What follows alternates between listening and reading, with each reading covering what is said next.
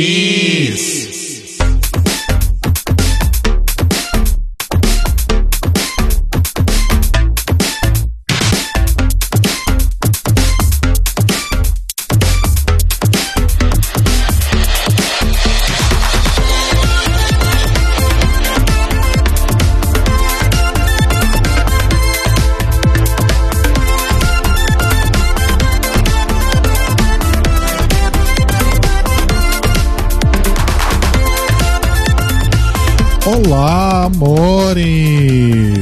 Estamos começando aqui mais um The Library is Open. Aqui, onde é aqui, né? Aqui é o YouTube, aqui é a Twitch, aqui é São Paulo, aqui é Rio de Janeiro e aqui é Lisboa. E Programa aqui é o, internacional. E aqui é o mundo online conectado para falar de duas séries que são o quê? Americanas. É isso mesmo. É a World Wide Web aqui no seu computador e no seu celular. O meu nome é Rodrigo. O meu, no caso, é Telo. o meu nome é Cairo e eu, te, e eu tenho 30 anos, ou teria, se estivesse vivo. o meu nome é Luísa e eu estou, assim, muito feliz que a Lorde vai voltar pra música. Olha só. Quer dizer, a pois Lorde. é, menina. A Lorde volta pra música e nada do comeback do Luna, né? Agora tem data. Para sua informação, tem data já. Olha só. Quem não tem, quem não tem data ainda é Dona Dordelano, tá? Desde o ano passado prometendo música nova. Cadê a Dordelano? E a Rihanna também. A Rihanna tá fazendo calcinha, Mas maquiagem e não volta. A Dor que acabou de participar de Drag Race UK 2, né? Então uhum. talvez possa ser isso. Sim. A Dor, a Dor tá igual a Cristina Aguilera naquela época que a Cristina Aguilera falava, gente, até o final desse ano eu lanço disco. Aí chegou o ano seguinte. Galera, eu agradeço muito a paciência, amo vocês, prometo que vai ser esse ano. Aí no terceiro ano, gente, eu prometo que vai ser esse ano. E aí, no finalzinho, aí saiu aquela música dela com. Foi a Selena ou a Demi? Enfim, não me lembro. É a Demi. Era uma música era uma música muito boa, pra surpresa Sim, de todas. Essa música é muito boa. Parece dois artistas que a gente conhece muito bem, né, Cairo Braga? Ai, não sei do que. Como se diz aqui, não sei do que estás a falar. Não sei do que estás a dizer. Não sei de nada. Essa situação que você acabou de descrever me lembra o quê? O Luna em 2019. Sim. Calma, gente. Comeback vem aí. Já vai chegar. Já vai chegar. E nada do comeback vir. Nada do comeback. Pois que é. ódio. Triste. Uma hora prochega. Mas é isso, amores. é. Estamos aqui então para falar sobre. Ih, agora não sei. Estamos aqui agora para falar sobre os dois últimos episódios de Legendary, mesmo? Acho que sim. Cairo. Sim, né? Sim, O sim. 7 e sim, o 8. sim. Todo mundo viu, né? Eu esqueci de confirmar isso previamente. Então estamos aqui para falar sobre Legendary 7 e 8 e o penúltimo episódio aí de Pose como um todo, enquanto série, né? Não só desta terceira temporada, mas sim da série toda. É, Pera, penúltimo, né? penúltimo. Isso. Penúltimo. Ok. O Eu não assisti o Calma. series finale aí ainda. Nós Nós também não. Respira. Vai, Respira. vai ficar pra semana que vem. Exato. Mas Quantas emoções. É isso, né? Essa coisa do povo ficar lançando dois, três episódios de uma vez, aí lança um, depois É, lança gente. um, depois lança doze. Fica um não, pouco o pior é que confuso. assim, eles fazem sem avisar. Isso é que me deixa mais puto. Tipo, o- o- eles anunciam assim no dia. Gente, sem brincadeira. Eu fiquei sabendo que saíram dois episódios de Legendary porque eu sigo a Leomi da Shaw no Twitter. E eles divulgaram. Só que eles divulgaram, tipo assim. Ai, gente, daqui a pouquinho. Faltava, tipo, uma hora, menos de uma hora pro episódio ao ar lá na HBO Max, né? Ai, daqui a pouquinho vocês vão ser presenteados com dois episódios Legendary. Eu, o quê? Eu só fui saber que eram dois porque eu vi no Twitter de Demi Lovato ela postando lá, ai, estarei no episódio. Aí eu, legal. Aí eu fui pegar pra ver o episódio, quem era o jurado convidado, o Adam Lambert, eu fiquei sem entender nada. Justo. Aquele momento, Que ué. Pois é, eu fiquei assim. "Quê?" Enfim, Gente. o pessoal do chat aqui aparentemente também foi pego de surpresa, olha É, só. Eu ia até falar o seguinte: vamos falar primeiro de Pose e depois de Legendary, porque quem não tiver tido tempo de assistir o episódio 8 ainda, porque ele foi meio saído na, na quebrada, é, para de, de ouvir o episódio, a gente continua e aí depois a pessoa escuta o resto. Beleza. É, e eu, eu concordo também porque, vamos, vamos admitir, né, amores? Foi até difícil pra gente conseguir assistir o oitavo episódio, porque vocês não estão loucas. Não saiu na Fusco News ainda, não sabemos por quê.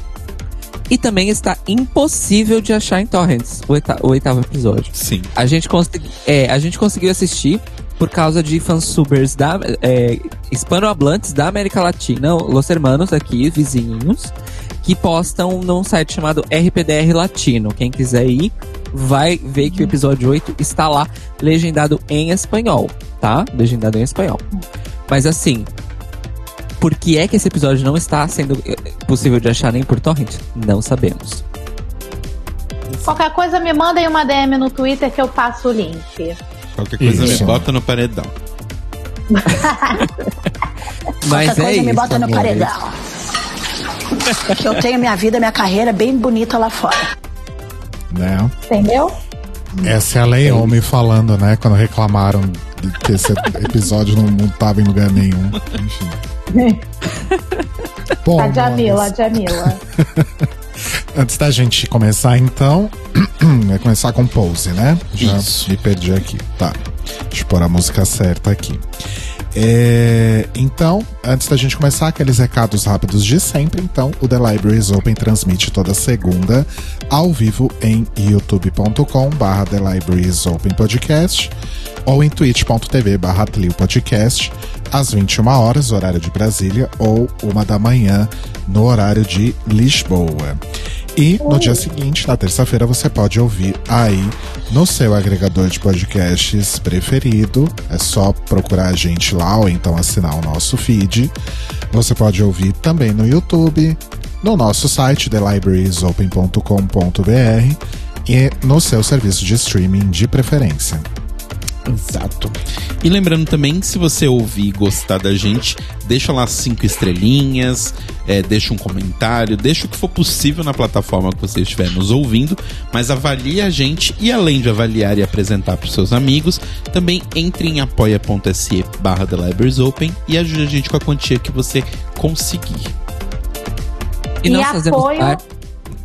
Oi? Tudo bom? Tudo bom? Sorry. Eu ia dizendo o quê? Que apoio é o quê? Apoio é amor. E por isso estamos espalhando amor aqui e indicando para vocês alguns conteúdos dos nossos coleguinhas maravilhosos. Vamos começar falando de quem? Dragbox, que está aí com o seu projeto Dragbox Draw Race. As inscrições já encerraram, então muito boa sorte a todo mundo que tentou. E se você não tentou, assista e se inscreva na próxima temporada, porque eu tenho certeza que elas vão vir com uma terceira temporada por aí. Daisy Rebeck, que está com o TNT Macabra na produção aí, né? Vamos aguardar para ver o que, que vai ser desse evento maravilhoso. E Dakota Monteiro, que está fazendo lives todo domingo para falar do Down Under, fazendo esse sacrifício por todos nós, né? Exato. Um anjo imaculado. Cairo? E nós fazemos parte da rede LGBT Podcasters, a rede dos podcasters LGBT em língua portuguesa, em www.lgbtpodcasters.com.br e também nas arrobas e hashtags LGBT Podcasters no Twitter e no Instagram.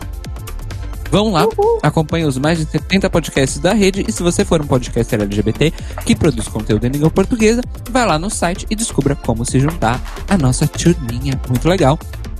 E importante lembrar que agora que começou o mês do orgulho LGBT, está rolando a campanha Além do Arco-Íris.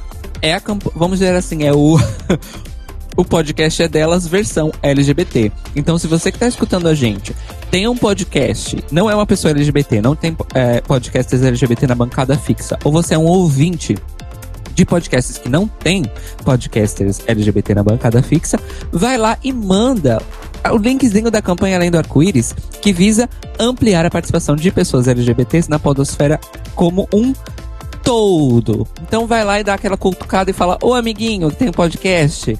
Convidei uma pessoa LGBT, tá? E lembrando que assim como as nossas queridas mulheres, que também são LGBTs, algumas delas, pessoas LGBTs não servem só para falar sobre pautas de pessoas LGBTs. A gente tem muitos talentos e muitos conhecimentos. Então chamem a gente para falar de tudo, tá bom, amores? Beijos. Mua. Exato. Então vamos, amores. Vamos. Legal. Então vamos. Vámonos, vámonos beber, vámonos posar, vamos trabalhar.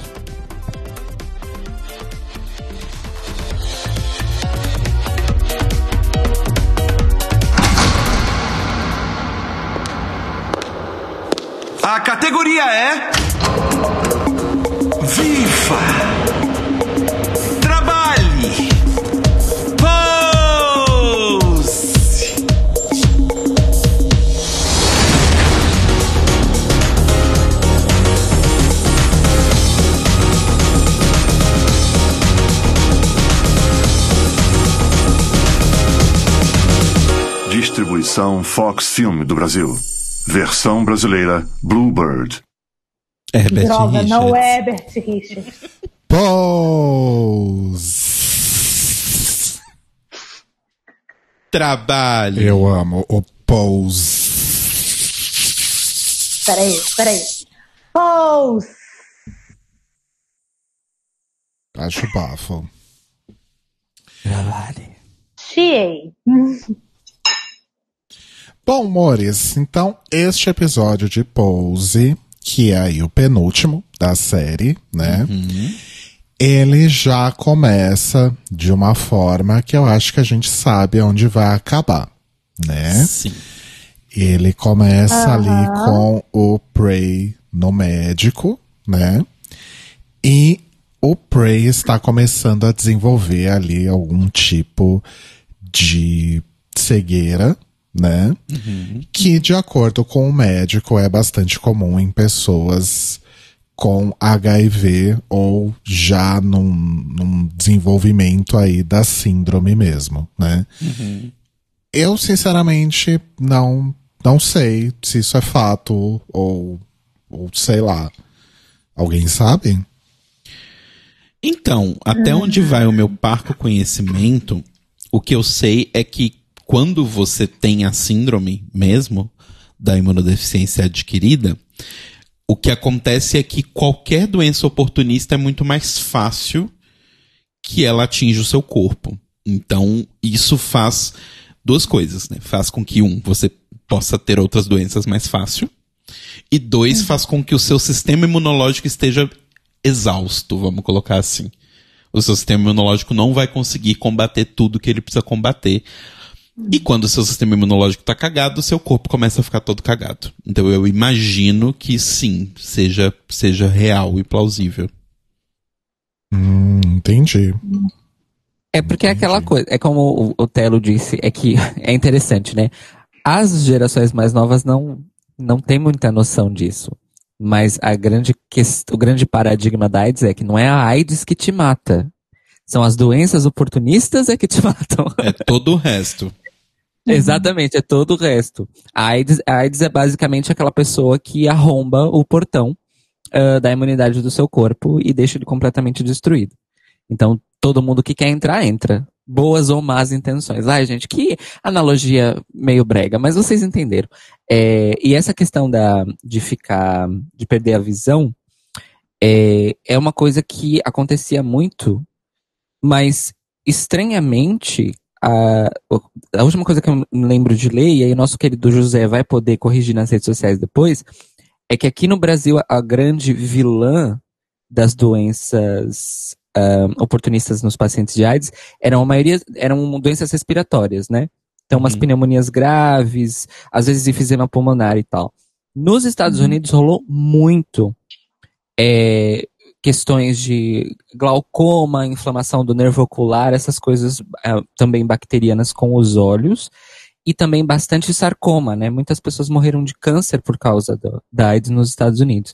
Aqui no Brasil, a maioria das mortes foi relacionada a doenças respiratórias. Uhum. É, o que é um. Enfim, não sei se tem estudo sobre isso. Mas é um, é um aspecto interessante a, a se falar. Então acho que a gente talvez não tenha tanta familiaridade, porque aqui no Brasil as doenças oculares não foram tão significativas nas mortes de AIDS que a gente teve no Brasil. Foi mesmo pneumonias e enfisemas e coisas ah, desse tipo. Uhum. Sim. Bom, e aí o Prey começa então a se preparar, digamos assim, né? Então ele tá lá com a Blanca, né? Ele fez ali um- uma roupinha pra ela. E aí ele lembra, né, que ele queria realmente ter lançado aí uma uma uma marca, né, dele quando ele chegou em Nova York. Mas acabou não, não rolando nada muito profundo nesse sentido. E aí ele pede ajuda pra Blanca, então, por conta dessa dificuldade de visão que ele tá enfrentando agora, a preparar ali um. Não é um bordado, né? É um. É tipo. um- ah, Eu não sei explicar bem, mas é tipo uma bandeira, vai. Isso, que é tipo uma colcha, né? Isso. Mas o que eu entendi é que é tipo um- algo, né, que, que, que o represente e que vai ser afixado em uma colcha onde tem também o nome e lembrança de outras pessoas que morreram por conta da AIDS, certo? Isso. E, enfim, e aí ele conta, né, que quando o Costa, que era aquele ex-namorado dele, faleceu, ele não entendia por que ele queria tanto algo assim. E agora ele entende, né? E a Blanca diz que, né, que ele, ele fala que ele quer fazer isso pra deixar um legado, e a Blanca fala que ele já deixou um puta legado no ballroom, né? Ele é o ballroom. E ele acha, na verdade, que meio que as pessoas já esqueceram dele por lá e que o tempo dele lá meio que passou, né? Enfim. Então é um momento meio triste, mas que já começa a fazer essa construção aí de que, enfim, isso não é spoiler, eu não vi o episódio final e eu não li nada.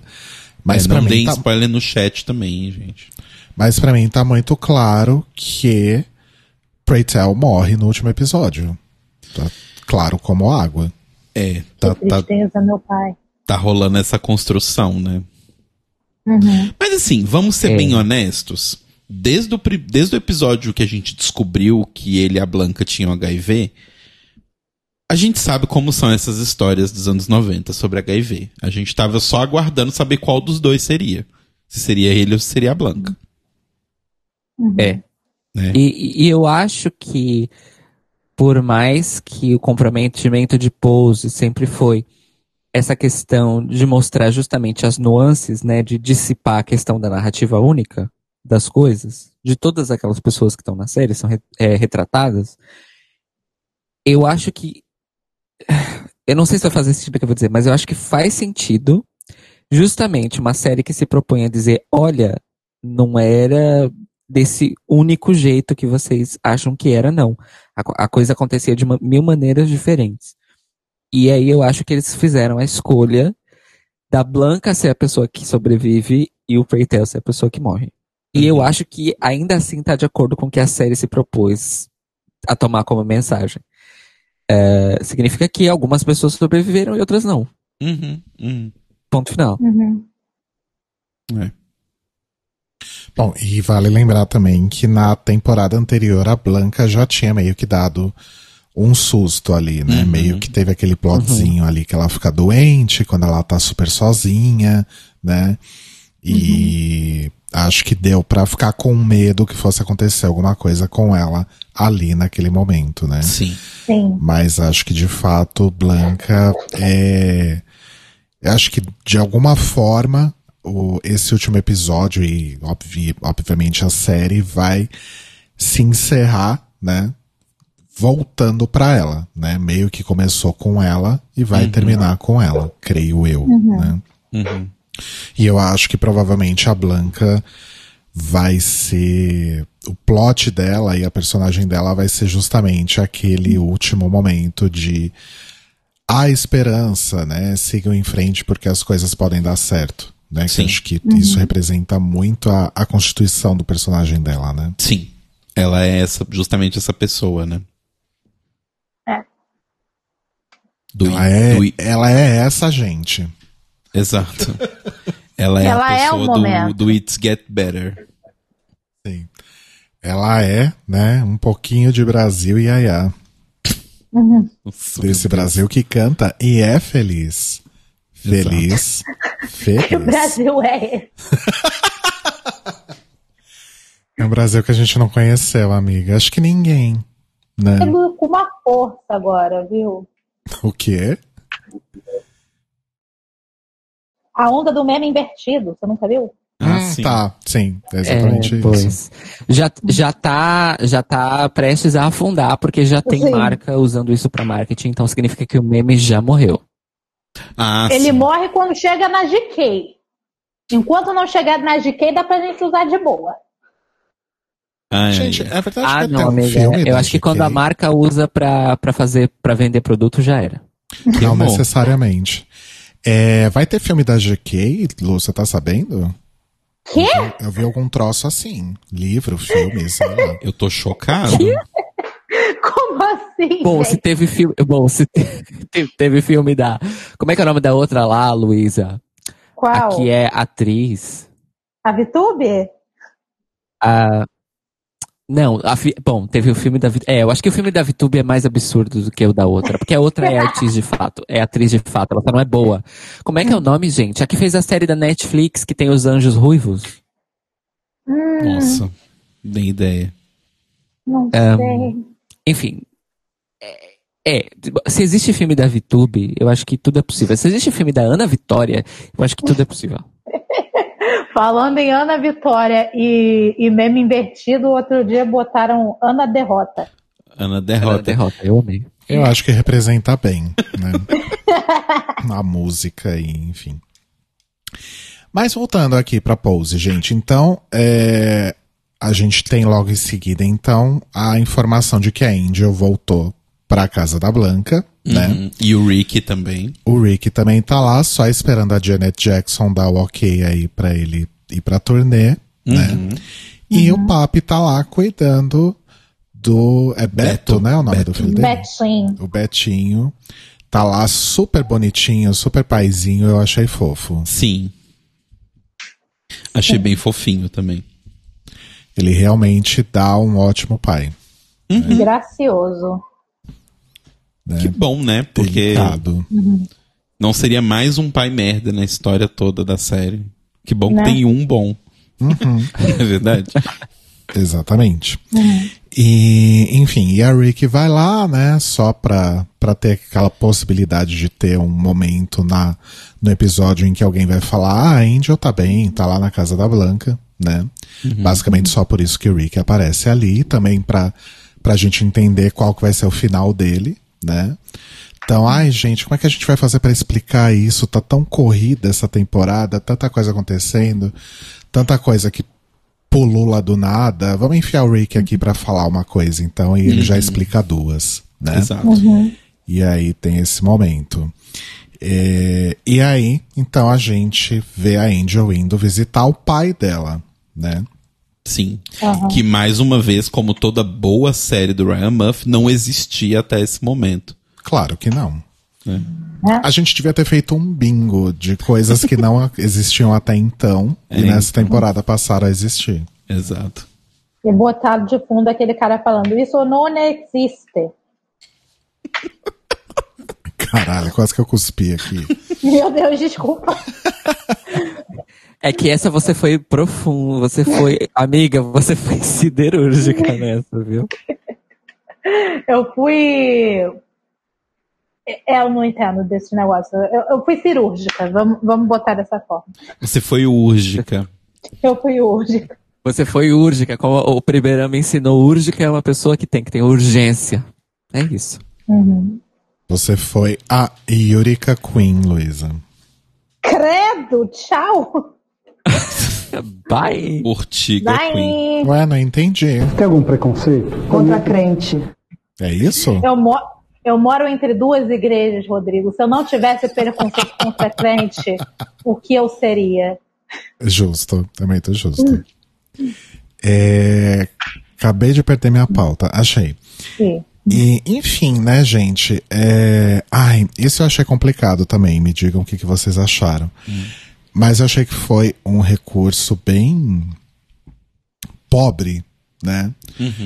Ah, do tipo, putz, beleza. A Angel, no, no episódio passado, ela ficou meio chocada com a história do filho do papi. Quem não ficaria? Quem não ficaria? É. Até, até aí, tudo bem, né? E aí ela volta pra casa da Blanca, super faz sentido, né? E aí, de repente, surge esse pai. E aí a Angel vai visitar esse pai, que surgiu do nada. Detalhe, peraí, detalhe. De repente surge esse pai que ela diz que manteve contato durante todos esses anos e mandava dinheiro. Uhum. Exato. E a própria. Coisa que não foi mostrada. E a própria Blanca, que é a pessoa mais próxima dela. O, Uhum. Eu acho que não chega a mostrar, falar nada sobre se o papi sabe da, da Não, existência não desse pai, né? Mas a Blanca, que é uma pessoa muito, muito próxima da Angel, nunca tinha ouvido falar desse pai, né? Que a, que a é. Angel mantinha contato com ele e mandava dinheiro pra ele, né? E aí ela vai meio que atrás do pai dela pra. Enfim, né? Ela vai casar, né? Ela quer que o pai esteja lá, ela quer que o pai participe.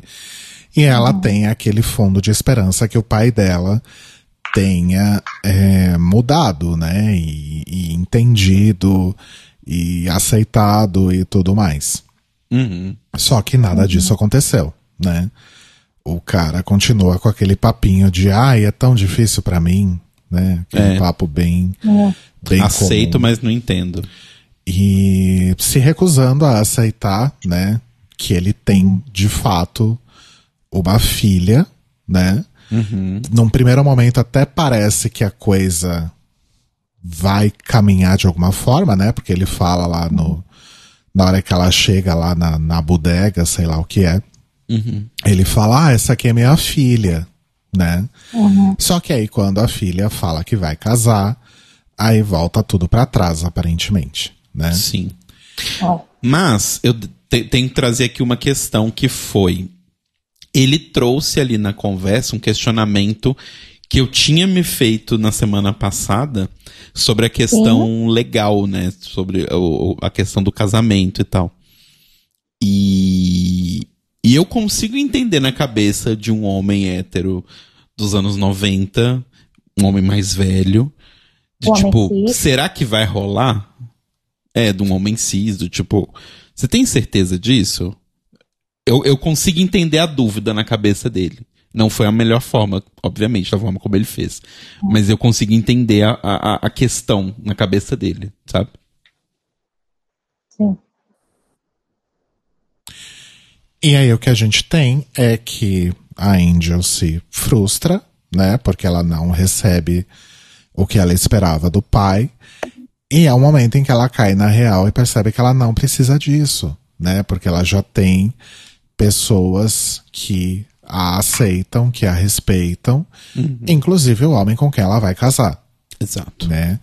E aí aquele momento que ela fala, ai, é, eu não devia ter saído de casa, ai, o papi, vou voltar, né?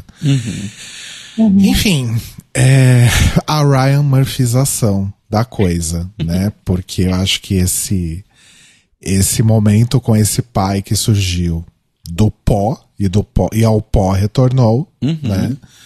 Só tava ali pra ela ter esse esse insight, foi um insight, mas já passou. Exato. Ah. Eu não preciso olha, de um o- pai. Eu já tenho meu noivo.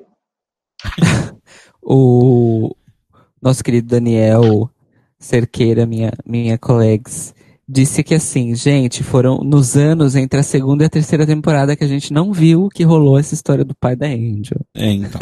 Isso chama. Ryan Murphyzação. Eu justa, cara, eu entendi que ela tinha mandado dinheiro pra ele desde o começo. Por isso que eu fiquei Pois. tão mais chocada. É, porque assim, ela dá a entender que desde a época que ela trabalhava nos Piers, é que ela mandava o dinheiro pro pai. Foi isso que eu fiquei entendendo. Isso foi meio, tipo, jarring, foi meio chocante. É, principalmente porque aparentemente ficou claro que a Blanca não sabia. Isso foi mais chocante ainda. Ahn, mas é isso. Eu gostaria que o Vitor Vilaverde estivesse aqui nessa live. Afinal, ele é roteirista, pra ver se ele dá alguma explicação pra nós. Enfim, Vila, você está convocado a mandar aí um comentário, uma- alguma coisa, pra dizer pra nós o que, que você achou dessas decisões de roteiro e se dá pra culpar tudo isso na pandemia, já que supostamente, supostamente, essa temporada de Pose teve dois a três episódios a menos do que o originalmente planejado. Hum. É, além daquela questão deles terem que reescrever várias coisas por causa da tragédia da família do ator que faz o Damon, Uhum. né? Uhum. É, então, sabe-se lá. Inclusive, eu gostaria de aproveitar esse momento só para complementar uma coisa que vocês comentaram no episódio passado. Eu até anotei aqui para comentar. É que vocês falaram que tá tendo poucas cenas de balls, né, nessa temporada. Uhum. Sim. É, e o motivo é só a pandemia, tá, Maurício? Ah, Não tem outro tá. motivo. Ah, É, inclusive, vocês podem notar que, apesar de ser historicamente accurate, entre muitas aspas, mas mesmo as cenas de balls que tiveram estavam mais vazias de gente nas Uhum. cenas do que nas duas primeiras temporadas. E eles, vamos dizer assim, fizeram uma escolha por gastar, vamos dizer assim, as fichas de ter muita gente no set com a storyline do casamento da Angel, porque tem aquele jantar, né? Uhum. eh, da festa do despedida de solteira da Angel e tem o próprio casamento, que tem, sei lá, deve ter uma centena de pessoas em cena ah, ali. Então eu acho que eles só tinham uma chance de fazer aquilo e resolveram focar no, no casamento da Angel do que mais do que nos balls.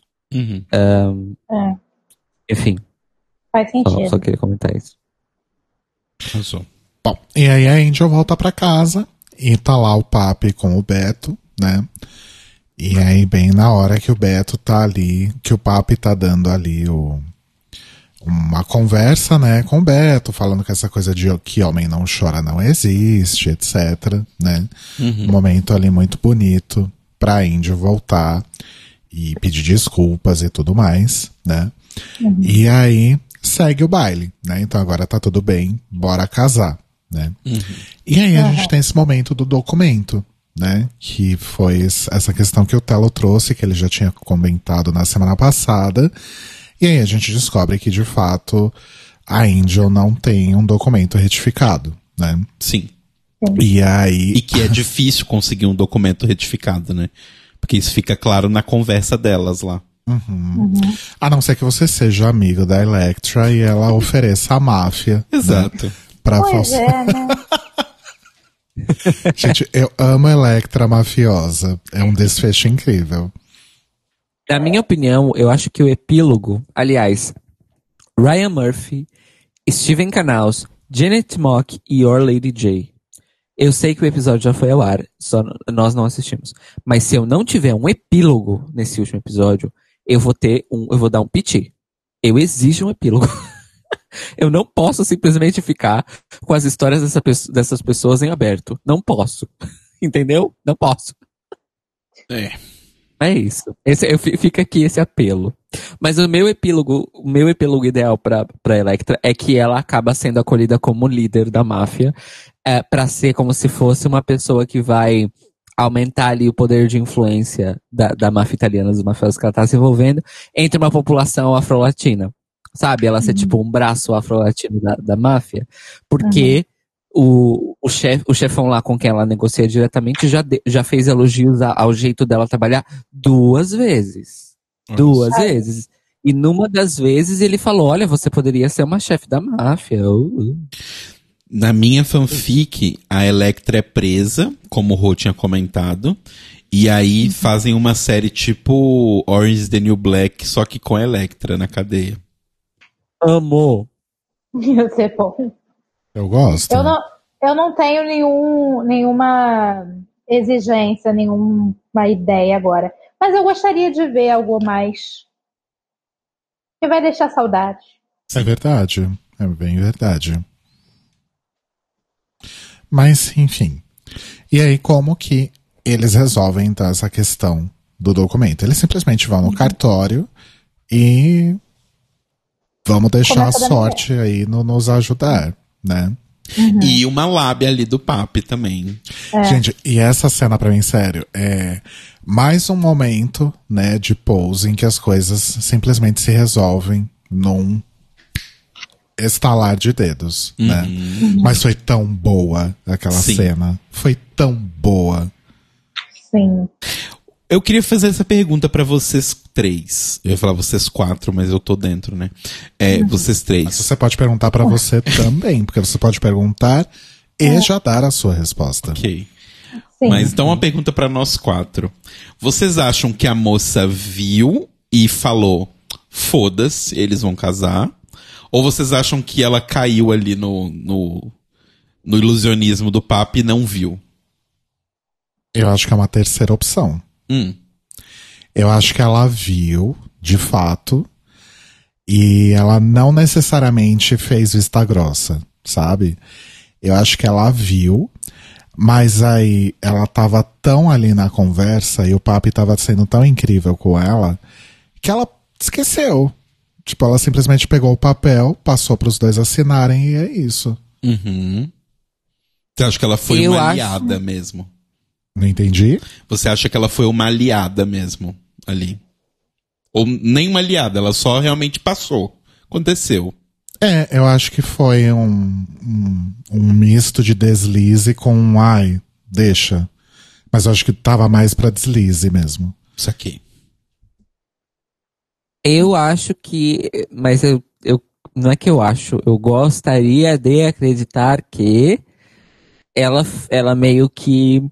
Ela deixou passar porque ela deixou passar porque ela quis deixar passar porque ela quis que eh, essas pessoas pudessem casar. Ponto e final. Uhum. Porque ó, é claro que eles. É óbvio que eles fizeram a cena de um jeito que a gente está se perguntando, afinal de contas, o que aconteceu, né? Uhum. Inclusive, palmas para roteiro e direção e atores nesse momento. E edição também, que a edição ali foi, ó, crucial. Mas eu gosto de acreditar na hipótese de que ela realmente simpatizou e que ela entendeu a situação e que ela mandou ver, porque é isso aí. É, eu concordo com o Cairo. Eu acho que foi isso. Ela viu lá e falou: Ah, ah, deixa eles casar, deixa eles ser felizes. Toma, assina aqui. Parabéns, sejam felizes. Uhum. E é isso. Saquei. Arrasou. E você, Marcelo? Nossa, quem é esse? É, não, eu, eu achei que, tipo, realmente foi ali o ilusionismo do papo. Ela não reparou, sabe? Tipo, ela não viu. Tá. Então temos um voto para não viu, dois votos para vou deixar passar e um voto para ai, me perdi aqui. Desculpa, me, perdi, Desculpa, aqui. vamos tentar. Vamos tentar. A polícia. Bom, o importante é que deu certo e a cena foi muito, muito, muito boa. Sim. É, Sério. olha, eu gostaria de dizer uma coisa. Nós causamos polêmica. Daniel está dizendo que a gente Ryan Murphyzou mais do que o próprio Ryan Murphy nesse Olha, mentira. Calúnias. Liza Minelli Lies. Que Olha, atrevimento. considerando que a gente tá falando de quem fez o que fez com. Ai, a gente tem tantos exemplos, né? Mas American Horror Story. É... Apocalipse? Não, qual que é a das eleições? Ah, Nossa, o coach. O Cult. Quem conseguiu fazer. Não tem alguém que consiga fazer tramóias tão absurdas quanto American Horror Story Cult. Então, Pois acho que nem se a gente tentasse, a gente conseguiria. É, não, a gente não tem essa capacidade, nem essa cara de pau. Sabe o que, que, eu- sabe o que, que me faz muito rir quando vocês falam isso? É porque Coach é tipo minha segunda temporada. Não, minha terceira, agora é minha terceira temporada favorita. Não, mas, mas a questão das coisas do Ryan Murphy é: eu critico até não poder mais, mas a maioria delas eu gosto. Sabe? Não é porque a gente tá falando do mal que a gente odeia. Exato. É o que a gente vem falando aí há 13 temporadas de Drag Race, né? Exato. É? Basicamente. Mas, isso. mas assim, é boa. É legal. Mas voltando, Eu nunca enfim. nem assisti, mas. Voltando. Aí a gente tem, então, a. Começa aí já a parte do casamento, né? Uhum. E aí a gente tem as convidadas chegando com seus vestidos de noiva. Eu amei que todas as convidadas estavam de noiva. É muito maravilhoso isso. Achei chique. Eu achei super chique. Me lembrou a. Me lembrou a Dina no casamento da Amy e do. Da Amy e do, do Jake Peralta de, no- de 99 Brooklyn. que Brooklyn ela ia Nine-Nine. pro casamento. É, Brooklyn 99. Que ela ia pro casamento de branco. Inclusive, saudades de Ina Lineri. Sim. Gina Lineri, tudo pra mim. É, e aí a gente tem, então, é, aquele momento bem bonitinho, né? Que primeiro tá lá os moços conversando, depois as moças conversando, né? Então tá lá o Papi, o Prey, o, o Rick e o Lemar, que, né, que voltou e já tá tudo bem. Eles mesmos dizem ali que acabou a rixa, né? Depois do, da morte ali do Cub, né? E aí o Papi faz um discurso é, super bonito, né? Falando como que os latinos valorizam tanto a família, né? Mas só se for a família tradicional, convencional, né? E que os gays são, foram os homens realmente, os homens gays foram os homens que ensinaram ele a ser homem de verdade, né? E aí a gente tem ali o fantasminha do Cub aparecendo chiquérrimo, Que com martini na mão, né? Eu achei fofo. Sim, eu achei bem fofo. E esse discurso é assim, nossa, eu achei maravilhoso porque a minha família é uma família que vive nessa né, na base de repetir. Ai, porque nossa, a família, né, o amor, a Não. união, a união total. Mas É. no primeiro momento possível, estão ali pra jogar você debaixo do primeiro ônibus que passar na rua, então. Sim. Exato. É, família é a coisa mais importante. Até não me contrariar. Aí me contraria, eu fico puto. É aquele negócio, né? Ai, porque a minha família é perfeita, minha família é maravilhosa, minha família tem tudo de bom, todo mundo se ama. Aí uma pessoa fala, ah, não, você deveria estar falando B, olha só como é que você é irritante. Você está fazendo isso para me atingir. Por que, que você odeia tanto? Troque seu nome. Pois é. Baseado em fatos reais. Eita, Sim.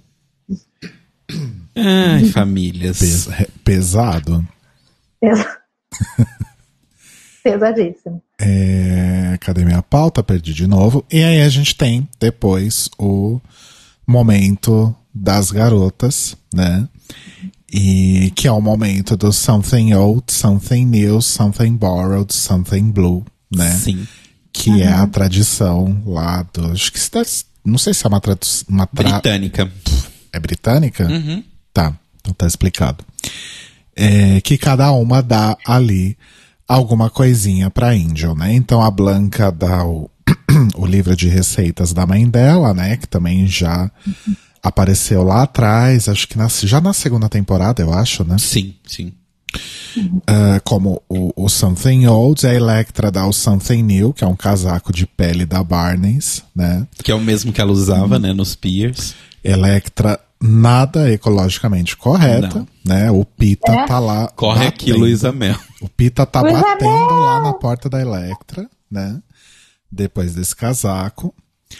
É, o Something Borrowed é o, a moedinha lá, né? O chip de, de um mês de sobriedade da Lulu, indicando que de fato ela tá ali é, se cuidando, tentando se recuperar, né? E ela botou o homem pra correr também, né? Botou o homem Sim, pra essa correr. cena foi maravilhosa, inclusive.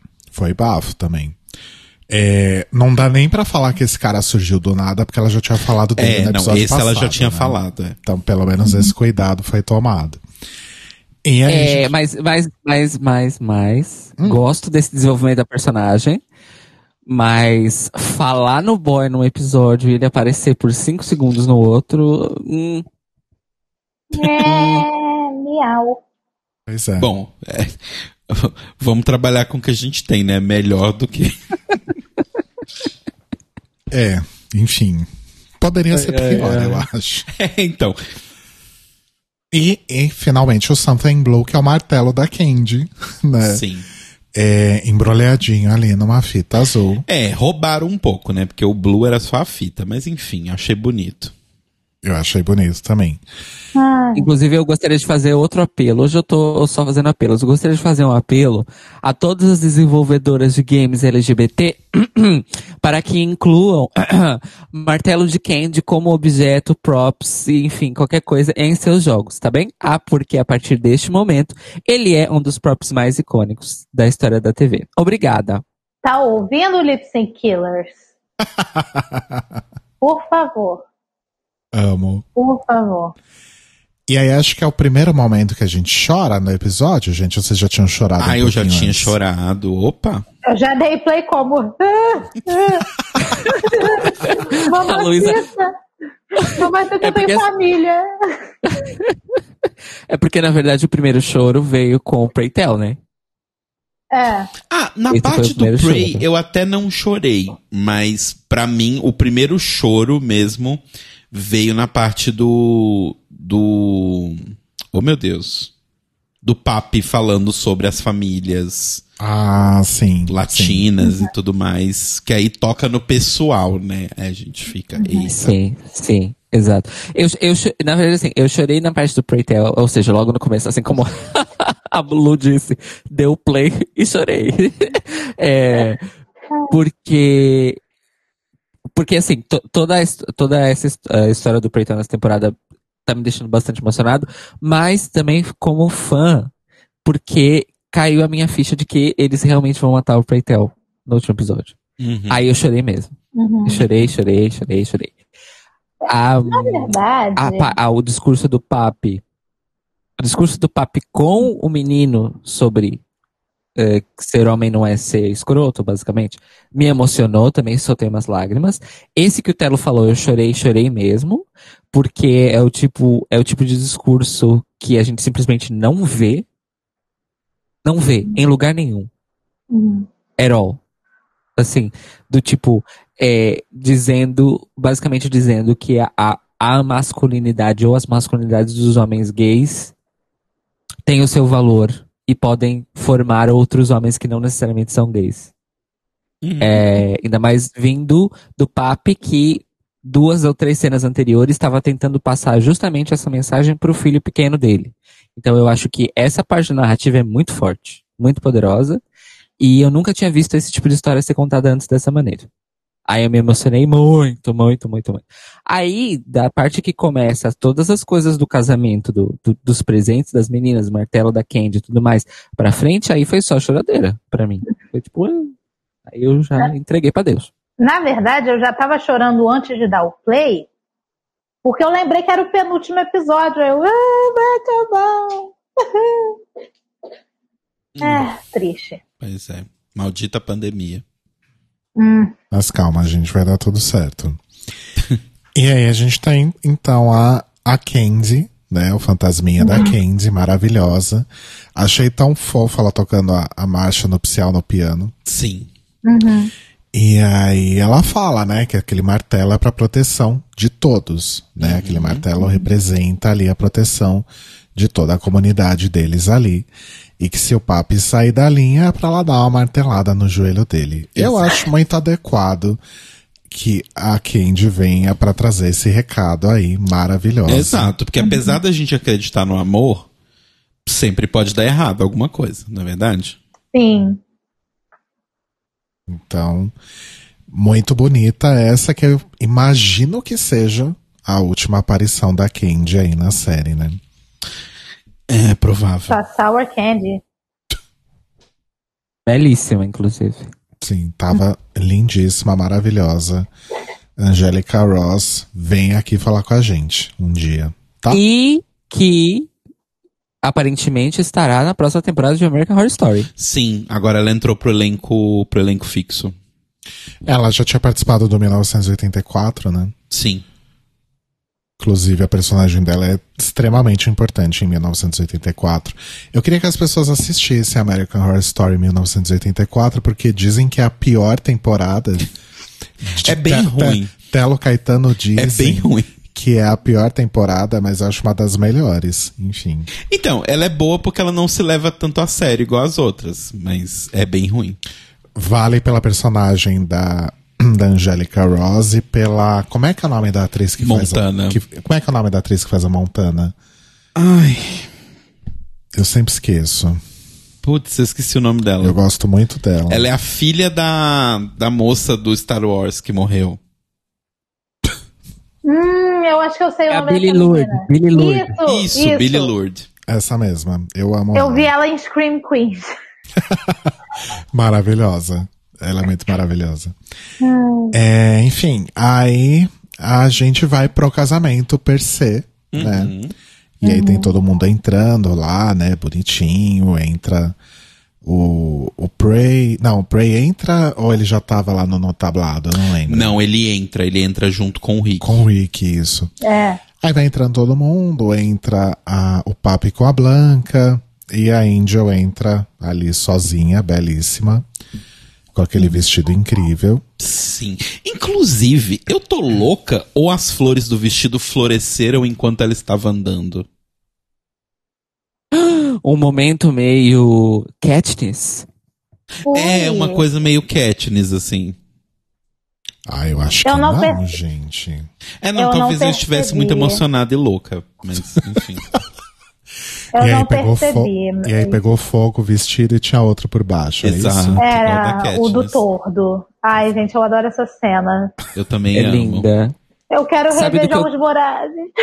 Sabe do que eu gosto mais? Hum. Do Lenny Kravitz gostosíssimo nesse papel. Lenny Vocês já leram os livros? Sim, opa. E o Telo leu, eu não li. Le- Eu também não. Já viram o novo que saiu? Sim. O Telo leu, eu Já. não li. Eu li. Olha, então, assim, é, Domênica e, e Basso chamem Tera e Luísa pra falar dos livros da, da série Crepúsculo. Não, mentira. Da série. da série. mesmo? É, como é que é o nome? Hã? Esqueci, Jogos Vorazes. Jogos Vorazes? Oxi. Você leu o que já saiu, o que saiu? Eu, Sim, li, achei uma bosta. eu falei chutando aqui. Eu Não. gostei. Eu li, achei bem ruim. Eu gostei. Meu Deus. Então é isso, Domênica e Basso já sabem, né? Beijinhos. Ah, o que, é que eu ia dizer, gente? Só, só um comentário aqui importante. Sobre Papi e chorar. Eu sei que a gente não chegou nesse momento do episódio, mas já que a gente tá falando disso, também tem um momento que ele canta. É, acho que já podemos falar disso, porque a gente já tá no finalzinho mesmo, né? Uhum. A parte que ele canta Eu juro por mim mesmo, por Deus, por meus Por pais. meus Por meus pais. pais. Vou te Meus amores. Você sabe o que, que é pior? Que eu, eu- só na última vez que ele cantou um refrão é que me caiu a ficha. Sim. Que essa era a música. É tanto querer, é tanta paixão. Te amo do fundo do meu coração. Eu juro. E o, o boy da Blanca. Peraí, ele está, ele está recitando, eu juro. Aí ela, Sim. Eu amo. lá. Boy da Blanca é muito sagaz. Inclusive, o boy da Blanca, assim, se fosse uma mulher, a gente usaria aquela expressão péssima de que o ovário dela estava explodindo, mas o, o ovário dele, no caso os testículos dele, estava explodindo, porque assim, ele, se ninguém tivesse reparando, ele roubava o Beto dali e pegava pra filho dele, né? Ele claramente estava querendo roubar aquela criança. Fiquem atentos aí todos. Não, Estão presentes. Fora, fora os, os olhares que ele trocou com a Blanca, de tipo assim, vamos, casa, vamos roubar essa criança e casar? Vamos roubar É. essa criança. Vamos, eu sou médico, eu sou rico, a gente pode fugir e roubar essa criança. Ninguém vai reparar, tá no meio do casamento, tá todo mundo emocionado. E ela ainda se dava bem com ele, porque aquele momento que a Angel ficou lá sozinha com o menino, Sim. ela precisando de ajuda, ela ligou pra quem? Pra tia Blanca, tia Blanca. E a mulher me Foi bem aparece assim, lá. ai vó, me ajuda a criar essa criança. Foi basicamente esse momento. A E ela me Blanca- aparece lá com uma fantasia do Power Ranger. A Blanca foi sagaz. Não, e a Blanca, gente, Foi. como sempre, sendo a- a- aquela aceleradora de startup, né? É. A Angel não queria ver a criança pintada nem de ouro. A Blanca visitou, ficou ali 30 minutos. A Angel já tava com o útero coçando ali, falando: "Não, essa criança é minha agora. A Blanca sou a mãe realmente. dele. A Índia já tava montando a própria house dela, né? E já Exato. recrutando o garoto. Gente, a Blanca, essa mulher, ela veio realmente pra impulsionar negócios. É aquele E, e o, negócio, e o, né? E o estiver já tá pronto. mal- Ai. Oi? Sorry, sorry. Não, eu tava falando que sempre que você se sentir mal, pense assim, a Blanca ia querer isso pra mim? Uhum. A Blanca ia querer isso pra minha vida? Ela ia me deixar jogar tudo pro alto, desistir e, e ficar na cama, chapundando na cama, chorando, sem nenhuma perspectiva de vida? Exato. What would Blanca do? Exato. É, é aquela coisa, né, gente? A gente tem a, a, a Nath Finanças é, é o que Nath Finanças faria para a vida material, né? Uhum. E o que Blanca faria para a vida psicoemocional. Eu gosto dessa, Exato. dessa dualidade. Acho importante. Mas acho que foi isso, gente. É, Vocês choraram na hora da música? Sim. Eu Eu chorei chorei na hora da música. Eu queria dizer isso. Eu queria dizer isso. Eu chorei na hora da música, mesmo antes de reconhecer que era eu, Ju. Não, eu reconheci chorei. na- no começo e eu já achei breguíssimo. Mas ainda assim eu chorei que nem uma criança. Mas acho Sabe que por por que, que eu chorei? Primeiro porque eu fiquei absolutamente chocada que o Angel Birma- Bismarck Curiel tem uma voz tão bonita pra cantar. Primeiro, primeiro ponto.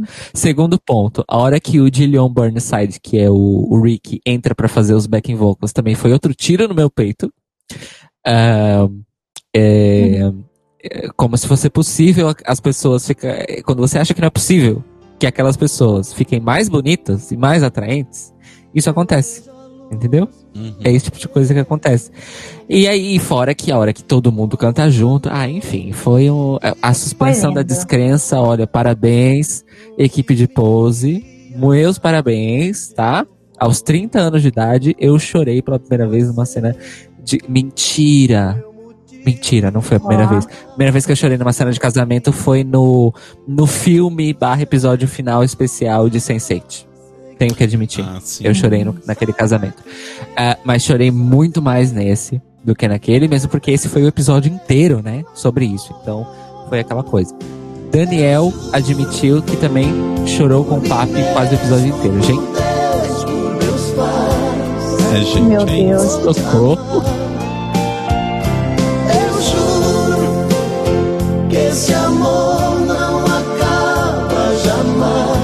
Eu não acredito que ele foi atrás da música. Meu Deus. Meu O Deus. que, do que eu não faço pelo entretenimento? Sempre servindo um entretenimento bem gelado. Bem gelado mesmo. Mas foi lindo, gente, esse episódio, sério. Foi. E a hora que eles vão pro, pra lua de mel? Aí o cara chega no papo e aquela ali é a sua família? E ele, sim, é minha família. Eu, oh, lá vou eu Sim. chorar de novo. Muito fofo. Importante lembrar também que a Electra deu mais um presentinho, né? Um carro. Apenas. carro, olha lá. Eu gostaria de ter uma Electra como minha fada madrinha. Nossa, sim. Seria ótimo. Uma Electra e uma Blanca na vida é tudo que você precisa, que uma investe o capital e a outra não te deixa desistir. Exatamente. Você vira basicamente, sei lá, o Elon Musk. Em duas E semanas. tem, e tem que ter a. A Nath Finanças também. E falando no Elon Musk, ele é tipo o compadre da Go On, né? Porque não sei se você sabe, mas o filho dele é afilhado da Go On. Sim. Que? Lendas do aleatórios. Lendas do Lunaverso. Não, essa é verdade mesmo. A, a Grime já falou que a, a Go On era madrinha da criança. É sério? É sério. Começou como uma piada, mas ela confirmou depois. Gente, não Meu acredito. Deus do céu. Coitada da Go On. Ela, ela, ela nem sabe onde é que ela se meteu, coitadinha. Eu tô muito chocado com essa informação. Gr- Grimes que agora está, infelizmente, canceladíssimo. Ah, é? Não acompanha a carreira da artista. O que, que É, foi, ele aconteceu? acompanhava e, e assim, a decepção foi forte. Foi bem, bem forte. Bem forte. Ih, Ih, o Drake. Drake. Go on, é sua responsabilidade fugir com essa criança. Acho Com que ela vai o ser X- muito ba- mais, ela vai ser muito 6469, melhor criada pelas meninas do que Fuja com o XP469 barra 5. o como é que era Ai, aquele eu não aguento. como era que era aquele monstro do Ben 10, ela X- XRL8, eu acho. É tipo isso o nome do filho da Grimes. É. Que aí em inglês lê Accelerate. É, é, gente, antes da gente. Quer dizer, acho que já acabamos de falar. Sim. Desculpa, Rodrigo. Já Não, acabamos? eu acho que a gente podia só, se quiser, fazer considerações aí finais. E eu ia perguntar também o que, que cada um espera do episódio final. A gente fazer tipo um bingo. Boa. Os spoilers. Luísa, começa, começa você, vai. O que, que eu espero do episódio final? Que dure 300 horas, que aí eu consigo pelo menos me acostumar um pouco melhor, consigo aproveitar um pouco mais, e eu espero que, fora o Preytel, que a gente já meio que tem certeza, ninguém mais morra, que todo mundo viva feliz para sempre, para eu poder pelo menos viver com essa com essa coisa na minha cabeça, tipo, ai, fora o Playtel, todo mundo viveu feliz para sempre. Justo. Arrasou. São esses meus desejos. Cairo Braga. Eu concordo com Luísa. Eu não aceito nada menos do que um episódio especial de duas horas. Não aceito. Eu simplesmente não aceito. Tá? É isso. Ah, se não for, não me digam. tá? Deixa eu descobrir sozinho. Por favor. É, por favor. Também, como Luísa, espero que ninguém mais morra. Mas eu também quero o meu, a minha ceninha de epílogo com as fotinhas e o texto, tipo, Blanca and then blá blá blá, got married in sim, 2010, they had, sabe, esse tipo de coisa que tem em fina- em finais de certos filmes e certos Sim. documentários. É isso que eu exijo. Eu quero um epílogo no Com final. aquela musiquinha que sempre toca no final, que é. na, na, na, na, na. Aí fica aparecendo a foto da pessoa e embaixo vem. Fulana se formou na faculdade e agora Exatamente. vive. Tem que Exatamente ser isso que eu isso, quero. pelo amor de Deus. Eu exijo, porque é o que eu falei, eu não vou aceitar o futuro dessas pessoas ficar totalmente em aberto no final dessa série. Não aceito. Eu quero saber de tudo e mais um pouco que for possível. Tá? Para além disso, eu quero que a Electra vire chefona da máfia. É isso. Poucas coisas. Poucas coisas. Eu quero. Eu, eu não queria. Eu queria que o Prey não morresse, Uhum. mas que. Assim, não, não me odeiem por isso, tá, gente? Eu amo a personagem, mas eu queria que só por motivos de nos surpreender, eu queria que talvez fosse a Blanca que talvez morresse. Não sei. É, eu, eu, eu não sei. Enfim, ideias. Mas eu, eu queria realmente que algumas coisas tivessem consequência, sabe? Do tipo, ainda que o ator do Damon não possa participar, que eles citem onde ele está, como ele está, o que aconteceu. Eu quero que, tipo, falem mais sobre essas outras pessoas, sabe? Do tipo, dê um final pra elas e tal. E ah, acho que é isso, assim. Eu não tenho muitas, muitas esperanças que vai ser uma coisa muito louca e diferente. Mas eu só realmente não queria que fosse um final muito de novela, assim, sabe? Do tipo. Eu acho que. Eu quero que tenham coisas felizes. Mas eu acho que Pose sempre foi uma série muito legal, porque ela sempre trabalhou bem nessa linha tênue entre a desgraça e a coisa legal, sabe? Eu não quero que seja só desgraça nem só coisa legal. Entendi. Eu tô até agora tentando descobrir aqui na internet Hum. como que fala o nome do filho do Elon Musk. Filho da Grimes. Vamos- Vamos, falar da Vamos Grimes. chamar ele já afilhado da Go On. Mas sabe que eu acho que deve ser muito bizarro, porque em casa eles devem chamar ele de, sei lá, Tom, Bill, sabe? Alguma coisa assim. José. Tipo, ele tem um apelido que é mais simples que o nome. Aham. Enfim. É, eu espero, na verdade, que esse episódio ele traga alguma. Porque assim, eu acho que todo mundo merece bons finais, né? Eu realmente acho que Pray Tell morre, mas a gente não sabe, pode ser que isso não aconteça, né? Mas. Eu- sabe o que que eu acho que poderia ser legal também? Que acho que o episódio não precisa ser necessariamente, como o Telo falou, né, de final de novela. Ele não precisa trazer conclusões magníficas para todos os personagens, sabe? Eu acho que eles podem simplesmente continuar vivendo a vida deles como eles estão vivendo. Não precisa ter rupturas, sabe?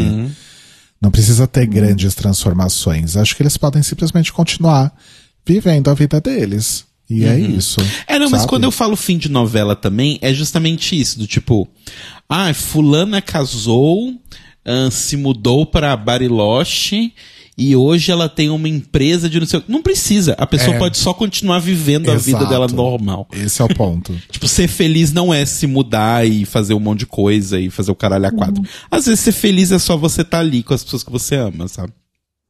Pois é. Provavelmente quem já viu o último episódio nesse momento deve estar rindo da nossa cara. Provável. né? Mas tá tudo bem. Voltem semana que vem pra rir mais ainda da nossa Eu tô cara. acostumada de rirem da minha cara, então tá de boa. Tá tudo bem. Né? Tudo ótimo. É sobre isso, inclusive, né? É sobre isso. É, é isso então de pause, amores? Alguém É quer falar mais, pause. mais alguma coisinha? Não? Eu juro. Eu, eu juro por mim mesmo, por Deus, meus pais. Eu tinha uma coisa pra falar e que eu esqueci completamente, and I'm truly sorry. Mas eu quero dizer uma coisa importante, tá? Amores, nós vamos falar na ordem agora sobre Legendary. Então nós vamos falar o episódio 7 e depois o 8. E quando a gente começar a falar do 8, a gente promete que a gente avisa. Porque aí quem tá aqui no ao vivo conosco e ainda não assistiu, pode ter o seu tempinho de deixar beijinhos, ganhar beijinhos e seguir a sua vida, tá? Mas por favor, fiquem conosco para falar do 7, porque só nós quatro xingando não vai ser o suficiente. Nós precisamos também dos seus xingamentos, tá bem? Obrigada. Sim. Continue na linha. Continue. Exato. O seu xingamento é muito importante para Ah. nós. Para não. Após, o, após a sua ligação, continue na linha para responder a nossa pesquisa de satisfação. Continue na linha após esse sinal aqui, ó. Said you wanna be a legend, or a statement, a statement, or a star, a star, a star. Said you wanna be a legend. We're legendary, legendary. I'm so, uh, all I really wanna be is an icon or a statement. No, it's legendary. Legendary. I'm legendary, legendary. And I really wanna be. Ó, Ó, Ó, então vamos. Ó, vamos tá lá, com um pouco de delay aqui, desculpe. I'm so, ó. Vamos lá para Legendários. Temporada 2, episódio 7. Vamos jogar tudo no 7. O episódio 7, então, é o Ova Ball, né? exato. Sim. Que é o episódio sobre opulence. You, on oh, everything. everything. Eu não tenho esse Na- botão, desculpa. You earn Na everything. You own. Aí vai lá ela de novo. You É. earn. Eu acho que a melhor parte foram os memes que saíram disso. Pegaram, botaram ela e a Carrana no, no- nas costas de uma ambulância e botaram ambulance. You heard everything. Ah, eu vi esse, maravilhoso. Saudades, Mercedes. É, era Mercedes, né? Era. É, ela veio. Ela mesma. Então, vamos lá para Ova Ball. Então, era um, um ball aí com inspirações vitorianas, né? Uma coisa ali nobre. É, é assim, vitoriana-ish, né? Era a opulência, porque ninguém foi vitoriano, mas enfim. Ah, teve umas apropriações ali, não teve? Não, vitoriano não. Tinham coisas medievais, mas vitoriano é um período bem específico. Hum, Não sei. Disseram que era uma coisa bem Bridgerton, né? É, exato. Bridgerton não é bem vitoriano. O que, que é Bridgerton? Me explica pra mim.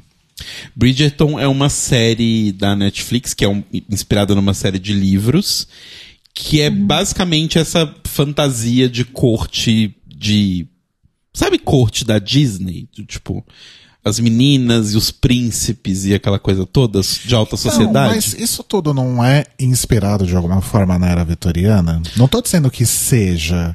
Não, porque, por exemplo, isso, isso é muito mais inspirado em Luís XV, por exemplo, que é antes da era vitoriana. Entendi. Entendeu? Tá. Se E tiver a uma- rainha que aparecer era a rainha Charlotte, eu acho. É, se a gente for pegar uma referência, na verdade, é uma referência bem antes de Vitoriano. É porque Vitoriano é bem específico, mas enfim. É que é tudo tão parecido, não é? É tudo velho. Tudo os babadinhos. As peruquinhas. Ok. Ai, gente, caguei, literalmente. caguei e passei minha mão cheia de bosta em cima. Ai, que horror. É, e a gente, tem o, a gente tem o guest judge Adam Lambert, né? Sim. Que também tá aí sempre fazendo uma boquinha nos lugares, né? Até mesmo na banda Queen. E falando em Ryan Feito. Murphy, ele participou de Glee. Bom, eu até participei de Glee, né? A Demi Lovato também participou de O, Glee. o, o Pesto, que tá aqui miando, também participou de Glee. O Sushi também participou de Glee. Até aí tá tudo bem, né? Uhum. Quem não participou de Glee? De pensar.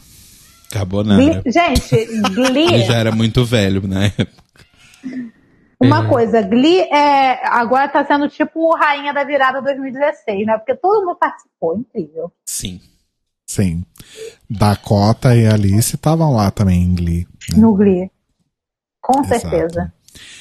É, e aí, né, é, aproveitando que a gente está falando dos jurados, eu queria perguntar aqui para Luísa, que é a nossa especialista em make, né? É, mais uma vez, não só a maquiadora, como a cabeleireira da Jamila Jamil tiveram ali um AVC, né? E fizeram aquilo com ela, basicamente. Tadinha. Tadinha, gente. Eu tenho pra mim que a maquiadora da Jamila secretamente odeia ela. Deixa eu ver aqui pra eu ver de novo. É importante lembrar que até aconteceu é, com como ela? o, o próprio Law fala, né, em algum momento. Ups, acho que foi no outro. Enfim, o Law fala em algum momento, daí da série, não, não precisamos precisar quando, que ele faz os looks da, É no Da- outro episódio. da Jamila É e da outro, Megan, é isso? Não, da Demi. Ele fez o da Demi. Ah, o da Demi ele fez. É, na verdade, acho que ele veste sempre a Demi. Ah, olha só que Ó. legal, não sabia. Então tá explicado como Demi Lovato. Maldade. Como Demi Lovato foi para lá. Estou brincando, estou Olha só, brincando, estou Eu brincando. sou Lobatique. Estou brincando. Hum. Mas sobre Jamila, gente. As fotos que ela postou nem dá pra ver a maquiagem direito. Que bom. Poxa vida. Essa franja tapando o olho, sabe? Negócio, gente. O cílio chega antes da. Quem entra antes que ela na chamada? É o Ló, né? O cílio chega antes do Ló. O cílio chega antes do Dachão, se deixar. Exato. Meu Ela, Deus ela tá parecendo a Priscila, né? Da, da TV Colosso com essa franja. Assim, eu não tenho nada contra cílios grandes, mas nesse caso eu acho que não combinou. Sinto muito. Quem tem contra, na verdade, são os cílios contra a Jamila, né? A maquiadora da Jamila tem algo contra ela, né? No caso. Pois é, que Enfim. tristeza. É, foi um episódio tenso, né? A gente vai falar muito sobre isso.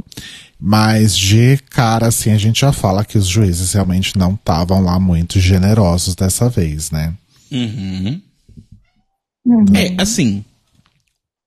Sendo bem honesto, eu concordo um pouco com eles que as apresentações não estavam lá essas coisas. É. Isso realmente. Eu acho que, tirando a Miyake Mugler, que foi a última e tal, que ganhou, o resto pra mim tava bem qualquer coisa. Todas as outras quatro. Hum, Concordo toda. justo. Concordei. Por isso que. aí- mas vamos conversar sobre isso durante o episódio, mas eu achei estranho quando eu tomei o spoiler, né, da, da- da- do que acontece no episódio. E aí eu vi que vi- havia uma revolta na internet. Que eu compreendo, porque eu também estava torcendo, né? Mas a revolta parecia que tinha sido injusto. E eu não acho que foi necessariamente injusto. Acho que foi triste e circunstancial. É. Acho que circunstancial é, é, é, é um bom termo. Mas vocês já querem falar disso agora? A gente fala um pouquinho do, da performance de Ah, cada vamos falar das casa. performances de cada casa. Tá. É, vamos lá. Só lembrando que a temática, então, né? O, o desafio, na verdade, do, do, do ball dessa semana era, então, é, cada casa incorporar um elemento específico, né? Do, do Vogue. Exato. E a, a House of Tish, né? Tinha aí o poder superior, que nesse caso não era o poder do veto, né? Da Nali. Da Anali. Beijo, Anali. Beijo pra Nali. Mas era o poder de assinalar o elemento de cada casa, né? E obviamente escolher o seu. Né? Sim. Então a gente começa com a Balenciaga, com Catwalk, né? E temos a volta aí de Honey. Maravilhosa. Oh, honey. Oh, honey. Oh, honey. Que eu não sei, talvez É. devesse ter ficado um pouquinho mais de tempo longe. Calma. Mas calma que a gente vai chegar lá. É, isso, é, isso é outro episódio. Eu sei. Mas o que, que vocês acharam, gente? Ah, ah. É, Foi É isso que eu achei. Foi isso que eu achei. Ah. É porque assim, eu tenho. eu- infelizmente, eu vou ter que fazer um- uma referência a Drag Race, me desculpem, pra falar sobre Balenciaga ne- a essa altura da competição, que é Stop relying on that legendary status. Oh. É isso que eu tenho pra dizer. é. Eu achei que foi um pouco do tipo. basicão. Assim, Uhum. sabe? Do tipo. E, e eles já fizeram apresentações que você ficava tipo, meu Deus, sabe? Tipo, realmente impressionado. Eu sempre vou lembrar o lance do estrobo, da coisa em câmera. Parecia que tava em câmera lenta e tal. Essa apresentação foi uma apresentação correta, porém monótona. Foi tipo isso aqui. É horrível, mas ao mesmo tempo é bom. É, eu diria que é até o contrário. É bom, mas ao mesmo tempo é horrível, porque é só ok. Boa. Amo. Boa, concordo, Telo. Eu acho que é- é- é- eu acho que você resumiu o sentimento e a impressão. E olha, o o Daniel trouxe um ponto aqui que a gente só vai comentar na hora que a gente comentar a eliminação. Ah, mas eu ainda insisto, não acho que a Balenciaga faça coisas ruins. Vejam bem, não acho. Mas eles estão começando muito a ficar naquela coisa. Ai, porque a gente é Balenciaga, são uma, uma das, uma das poucas houses é, conhecidas mundialmente. Então, é isso. Nós já temos o status. Então, esse daqui é nosso. Não é bem assim que a banda toca. Uhum. Enfim. Eu acho que eles estão muito in- indo, indo muito para esse caminho e estão ficando levemente preguiçosos. É a impressão que dá ao ver a performance, tá, amores? Só queria deixar isso claro. Bom, aí em seguida, então. Já pode ir pra próxima, gente? Alguém tem, tem mais algo? Não. Não, né? Vamos pra House of Tish com Spin Deep, né? Era o, o, o elemento deles. É, e tem uma coisa que aconteceu que foi muito legal, tanto na, na House of Tish quanto na, na Mugler, que foram comentários, respectivamente, da Simone e da, da Tati, depois, né? Que elas iam performar é, personagens que eram mais masculinos, né? Uhum.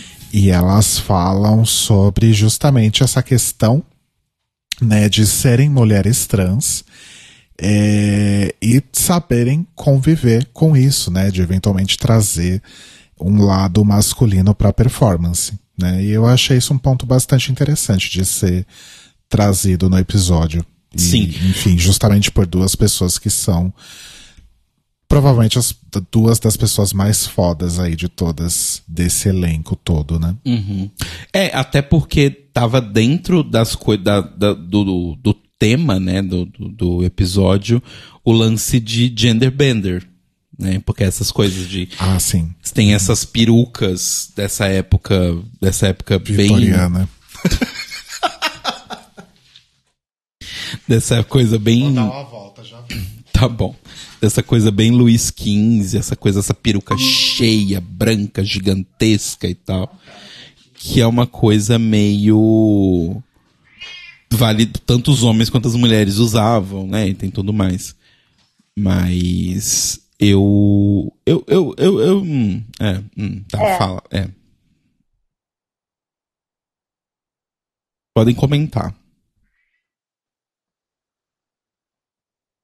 Sobre o que Luísa, estamos por favor. falando, porque eu caí.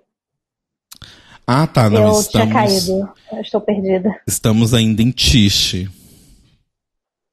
Ah. Que tristeza. Posta no Twitter que você tá perdida, amiga. Eu vou postar, mas eu tenho que pedir crédito emprestado a Oi primeiro. É... Tiche, por quê? Oh, meu Deus, por quê? Só isso que eu tenho a dizer. Porque, assim, eu fico triste, eu tava torcendo pra eles, aí acontece isso. Não foi assim, eu não achei que foi uma apresentação ruim. Porém, deixou a desejar. Deixou muito a desejar. Uhum. E deu no que deu. E deu no que deu. Mas eu gostei. Foi, foi neles o negócio da bailarina? Ai, nossa. Tava, que, Não tinha, me recordo. que tinha uma pessoa de, de sapatilha de ponta. Acho que foi neles. Porque tinha a menina lá que tava. Aquela que surtou no final.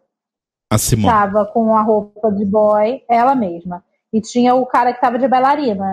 Era isso, ok, era? sim, sim, isso mesmo.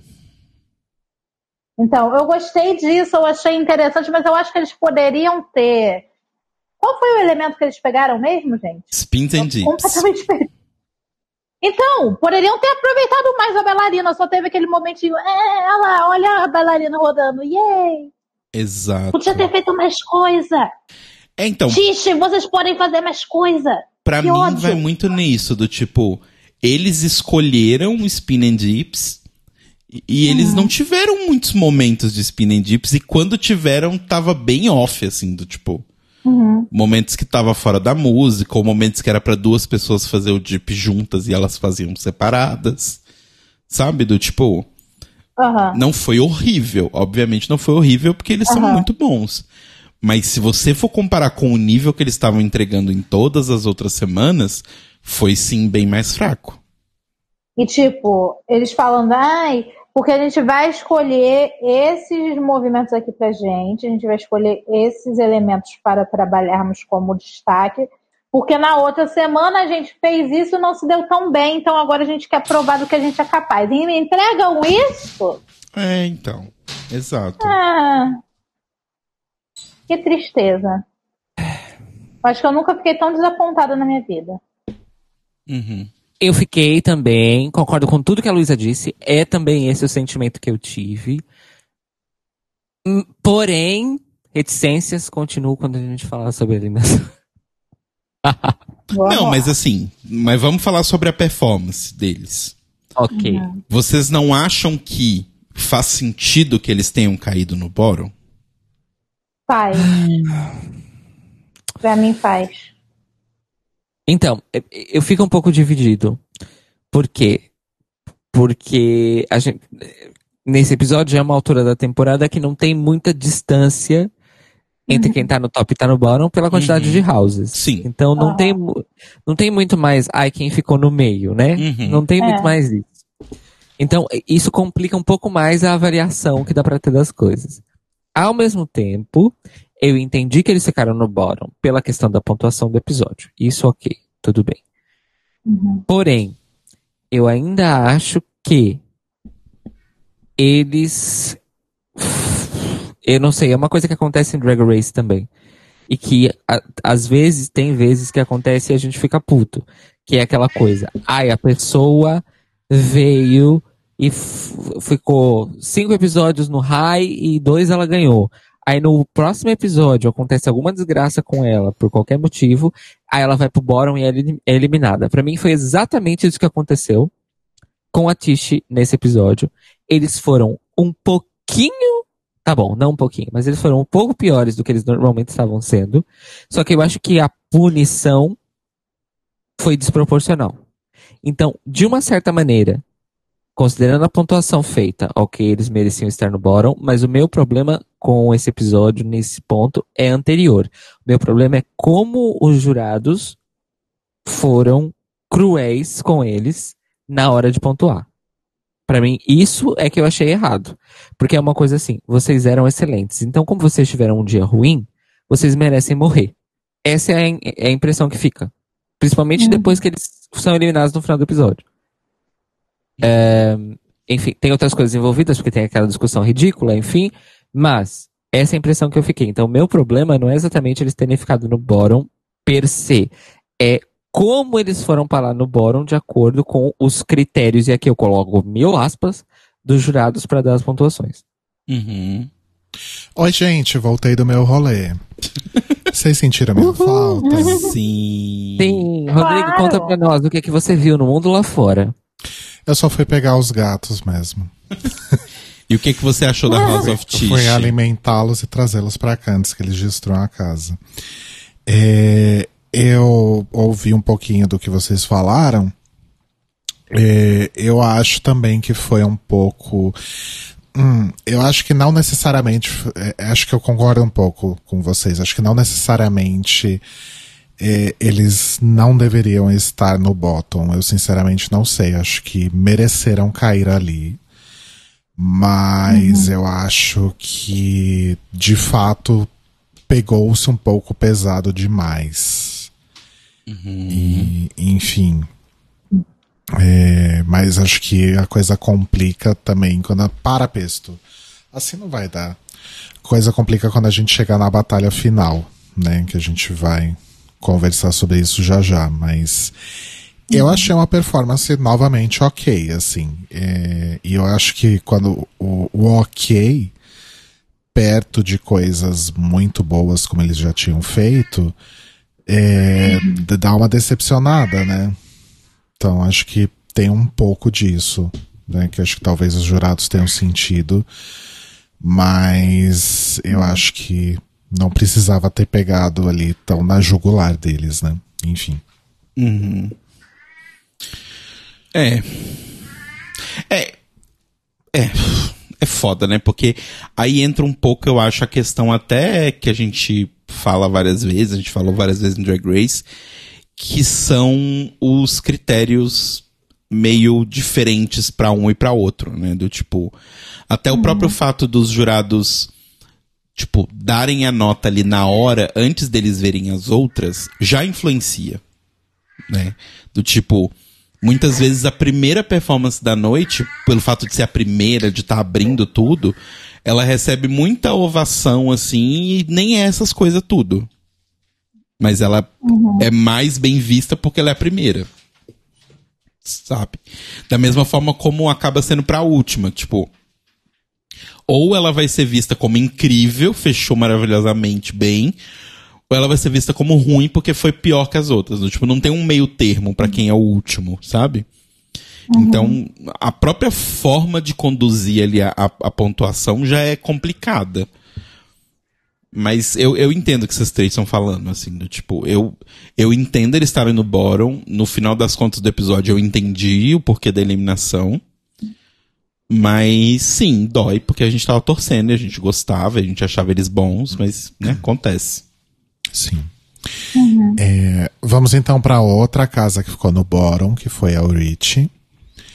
Que o elemento era o Floor, né? Sim. É, e que eles, né, eles até comentam que foi justamente por isso que eles foram criticados no, no episódio anterior, né? Sim. Episódio anterior que inclusive eles ficaram ali no low, né? A gente não teve eliminação no último episódio, mas eles estavam ali é, no entre as piores casas, Sim. né? Ahn, desculpa, tá gato aqui. Eles fizeram aquela performance lá do tabuleiro de xadrez, né? Sim. Que aí tem duas pessoas que eu não vou lembrar agora quem são, que saem de debaixo dos, dos vestidos ali de outras duas. Do Omar e da Gillette, que eram as pessoas dos vestidos. Ah, Mas eu ok. confesso que eu não lembro quem eram as duas pessoas de baixo. E nem eu. E assim, é, esse momento eu achei interessante, achei uma, um, um, recurso, um recurso ali divertido. Mas a performance em si, de fato, não foi nada muito empolgante, na minha opinião. Uhum. É. É, o começo foi muito legal. Eu acho que o começo ali, quando começa o negócio do tabuleiro e tal, foi interessante. Mas depois daquilo não teve nada, né? Então ficou É. meio tipo, ah, bacana a ideia. E até, tipo, a questão das pessoas saindo debaixo da saia. Foi uma ideia legal? Foi. Só que era aquele negócio. Eles começaram a se movimentar. Eu falei, hum, os outros dois estão debaixo da saia. Uhum. Dito e feito. É, o Dito legal é a surpresa quando você realmente não espera nada, né? Aham. Fala assim, hum, eles estão debaixo da saia. Uau. É. E aí entra uma questão aqui, que é uma coisa que vai ser trazida de volta lá na eliminação, que é faz sentido uma casa que tá indo basicamente low safe, low safe, low safe o tempo inteiro sobreviver sempre no lip sync? Ou no lip sync não, né? No- na batalha de Vogue. Pois. Uhum, uhum. Mas aí é pra todos pensarmos sobre isso. Não temos uma resposta final, mas Fica o questionamento, né? Refletindo aqui. Pois é. É complicado. It's complicated. com- competições, né, gente? Já dizia Avril Lavigne, né? A própria. É, mais alguma coisa sobre Orite, gente? Não. Não. Pelo menos não por mim, né? Se alguém quiser falar. Tá. Sigamos, então, com Comme des Garçons, que o elemento era o Duck Walk, né? Uhum. Aí fizeram uma coisa ali um pouco burlesca, né? Uhum. É, mas eu anotei aqui, meio descoordenado. Acho que é isso que eu tenho pra dizer. Meio descoordenado e assim, desculpa La Roach, mas falar que era uma das melhores roupas da noite, não. Tipo, não. Nossa, gente, eu preciso de imagens pra, pra refrescar minha memória. Eram as roupas meio cobre. Eram umas roupas meio cobre. Ó, pra dizer que eu não anotei só isso, eu anotei o seguinte. De onde Jamila tirou aquele link. 10? De onde Megan tirou que eram os melhores looks? Os juízes estão loucos. Foi isso que eu escrevi. Os deuses devem, os juízes devem estar loucos, né, Rodrigo? Foi a maquiadora da Jamila, com certeza. É porque a franja tava na. A franja e o cílio estavam na frente, ela não enxergou direito. Ela Ela deve falou, ter "Ah." botado alguma coisa naquele pó e a maquiadora da Megan já tinha ido embora. Aí, poxa, dei uma borrada aqui, me ajuda? Claro, querida. Aí o pó pegou na Megan também, aí elas ficaram como? e esse pó era cocaína, né? Aparentemente. É, Meu Deus. é. Não foi bom. Pra dizer que não teve nada muito legal, eu gostei muito daquele Duck Walk back to back. Você gostou? Eu achei interessante, mas eu sou uma pessoa que não tem lá muita experiência de ballroom, né? Então, É, então, a gente não tem. Mas assim, visualmente eu achei X. Uhum. Sabe? Eu não achei do tipo, nossa, que coisa impressionante. Eu achei tipo, ah, Oh, uau. é. Eu achei legal, Oh, wow. interessante, bonito. É. É. Mas assim, eu, eu, eu concordo com você, assim, os jurados estavam empolgados demais. Porque as outras três apresentações eu acho que foram bem mornas, e aí chegou nessa, eles falaram, não, pelo amor de Deus, precisa dar uma nota alta. E aí começaram a dar uns 10 que não te fazia muito sentido. Pera, a gente Sim. vai falar do, que- de quem? Garçom. Desculpa, me perdi. Ah, da Garçom. Ainda. Ah, ok, sorry, sorry. É, concordo com o Telo, foi mais uma questão de contraste, né? Foi realmente uma questão de contraste.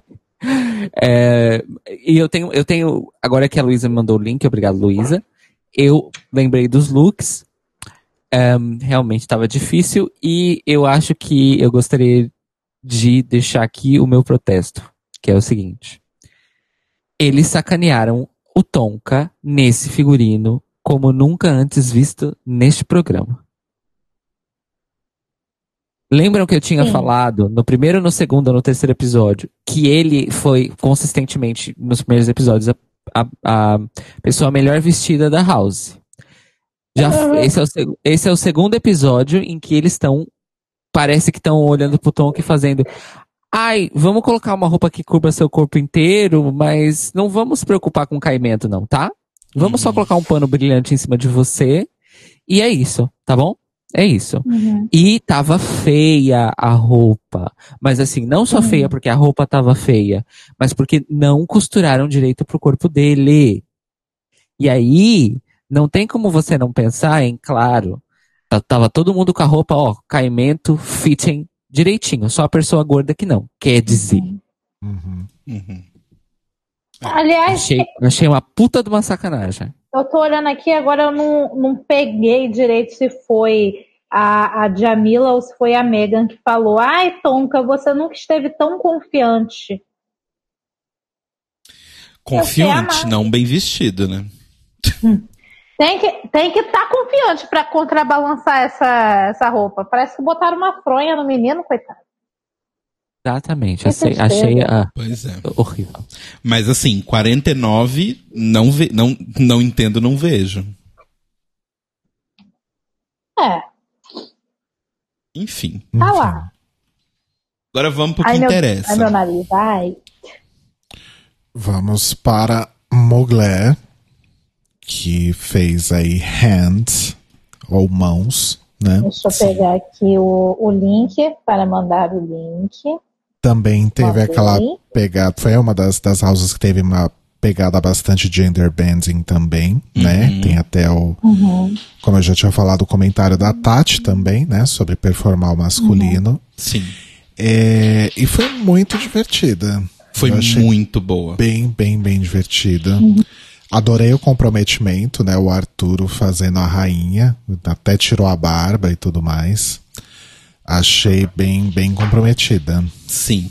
E mega sincronizados, as apresentações de mão muito boas. Muito, muito, muito boas. Todo mundo sincronizadinho. Foi muito legal. Foi, tipo, muito bem feito. Era isso que a gente queria achei ver, lindo. né? Eu achei lindo. Eu achei maravilhoso. Eu não sei porquê, mas eu estava. Eu estava naquela coisa desde a primeira semana, tipo, ai, eu gostei dessa casa, eu quero ver mais dela. Eu ficava mal quando via que ficava sempre ali no meio, às vezes dava uma caidinha, né? Eu, ah, que bom. Entregaram um negócio bonito. Sim. Uhum, uhum, Nossa, uhum, foi uhum. muito bom. Muito bom mesmo. Mereceram. E foi 50, felicidade. né? Foi nota Foi máxima. 50. Bafo. 50. É, gente, foi muito lindo. Foi lindo de ver. Agora, confesso que me deu uma, uma, uma dó. Ao mesmo tempo, me de- eu, fiquei- eu botei fé que Father Arturo cortou, raspou a sua barba de mais de dois anos Seis anos. para essa performance. Seis? Ele falou seis? Que eu me lembre foi seis. Sim. Eu achei assim, eu falei, uau, respect, porque. Uau. Uau, uau, uau. What a moment. O comprometimento. O comprometimento. E aí, nesse momento, a gente tem então um empate, né? Opa, não, empate Não, não, ainda veio não. ainda. Porque tem mais uma categoria, que é uma categoria hands, né?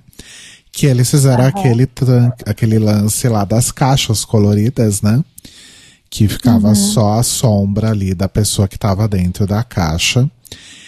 E, enfim, né? Eu achei interessante justamente porque os jurados não. Talvez tivessem uma pista, né? Mas acho que eles não tinham como dizer com 100% de certeza quem que estava por trás de cada caixa ali, né? Até os membros das casas disseram: Nossa, eu nem sei em qual que fulaninho tá. Uhum. Uhum, é verdade, verdade. É, eu não consegui pegar quem que tava atrás de cada caixa. Não sei se vocês pegaram essa. Deixa Não. eu ver se eu acho algum vídeo aqui. Mas eu, eu sou, sei eu sou a mulher que- do vídeo. Eu sei que pro, pro, pra disputa final ficou a caixa roxa e a caixa vermelha, né? Sim. E na vermelha tava Kalik Balenciaga, que foi quem ganhou, né? Isso. E da, nem da roxa, na verdade, eu consegui pegar quem que tava. Eu também não. Passou muito rápido. É, foi, foi meio rápido. Mas enfim, eu achei legal essa, essa forma de julgar só pela técnica, sem você saber quem são as pessoas. Uhum. Eu acho que isso poderia se fazer útil mais vezes. Sim. Uhum. Ó, peraí, eu Fato. acho que encontrei aqui o, o, o link. Vamos ver. Tan, taran, taran, taran. Vai, gente, fala quem tava onde. É, então, eu acho que eles nem vermelha. falam, foi bem rápido. É, tô vendo aqui. Mas Eu acho que o assim, Orite então, tava na verde, enfim. Ai, errei, não era essa música. Eita! Tudo bom? Vamos terminar o programa. Mentira. Tão cedo? Ai, Brasil. Brasil! Mas, é, Tá, e- vamos, seguir a vida Hum, então, tá. senão a gente Eu só ia comentar. que teve uma, já uma treta nesse momento que foi que eles falaram que o verde não deveria ter sido chopado da, do negócio. E eu não lembro Sim. quem foi que chopou o verde. Mas enfim. Houve uma treta. Ah, É, já começa aí, né? é. Mas agora sim a gente tem um empate, né? Então Balenciaga e Mugler empataram aí com 50, né? Balenciaga é aí impulsionada pelo resultado dessa segunda categoria. E aí, quem que desempata? Adam Lambert, né? Ela mesma. Com todo o seu conhecimento. É, então, eu nunca entendi Tá, esse não- lance não, mas- de botar o convidado pra desempatar. Mas não vou julgar também, vai. Eu não sei se o Adam Lambert, por exemplo, conhece, frequenta, conhece as pessoas, vai saber, né? É. Não fiz essa pesquisa. Eles também não vão colocar um Rodrigo desavisado lá pra ser jurado e ter poder de decidir, né? Um empate desse, né? Então, Olha.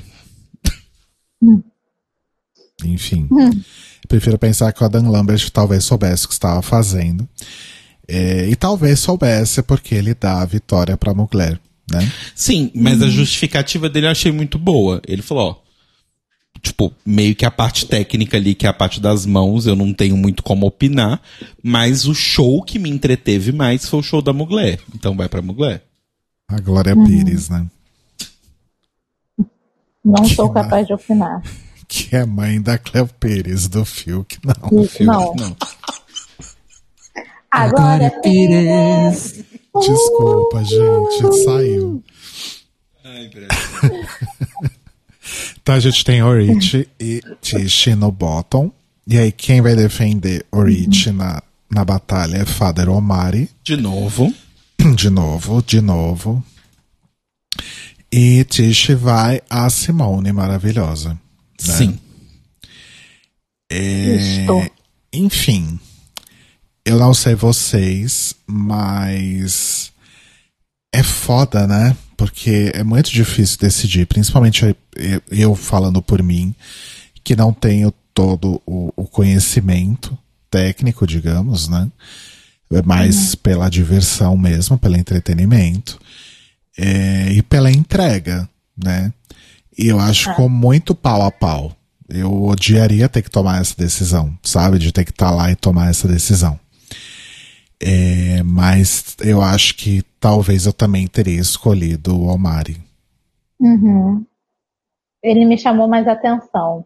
Essa seria a Sim. minha, seria a minha justificativa. É, meio que isso, assim, eu concordo. E aí entra todo o lance da treta, que o motivo pelo qual a Simone ficou puta. E, e umas pessoas até comentaram naqueles videozinhos de backstage, né, que mostra eles assistindo, que é, não adianta nada a Orite toda semana ficar no bórum e toda semana o Father Omari salvar a casa. Porque ele é um super mega vogue e tal. Então, tipo, é meio que ele não só tem um nome ali que ele tá carregando junto, mas ele tem uma técnica, ele tem anos de experiência e tal. Então, eu entendo das pessoas ficarem putas, sabe? Mas ao mesmo tempo, eu concordo um pouco com a Leome falando, tipo, não estamos medindo potencial, estamos medindo esta batalha. Mas aí cabe o programa criar regras numa terceira temporada para impedir que isso aconteça. Então, por exemplo, se que era uma coisa que acontecia até na primeira temporada com a Tice, né, da Ninja, que é se a Tice já defendeu a casa no, no- no- na batalha de Vogue uma vez, ela não pode ir uma segunda vez seguida. Tem que ir uma outra pessoa. E aí, se for uma terceira vez, beleza, ela pode, ela pode ir, sabe?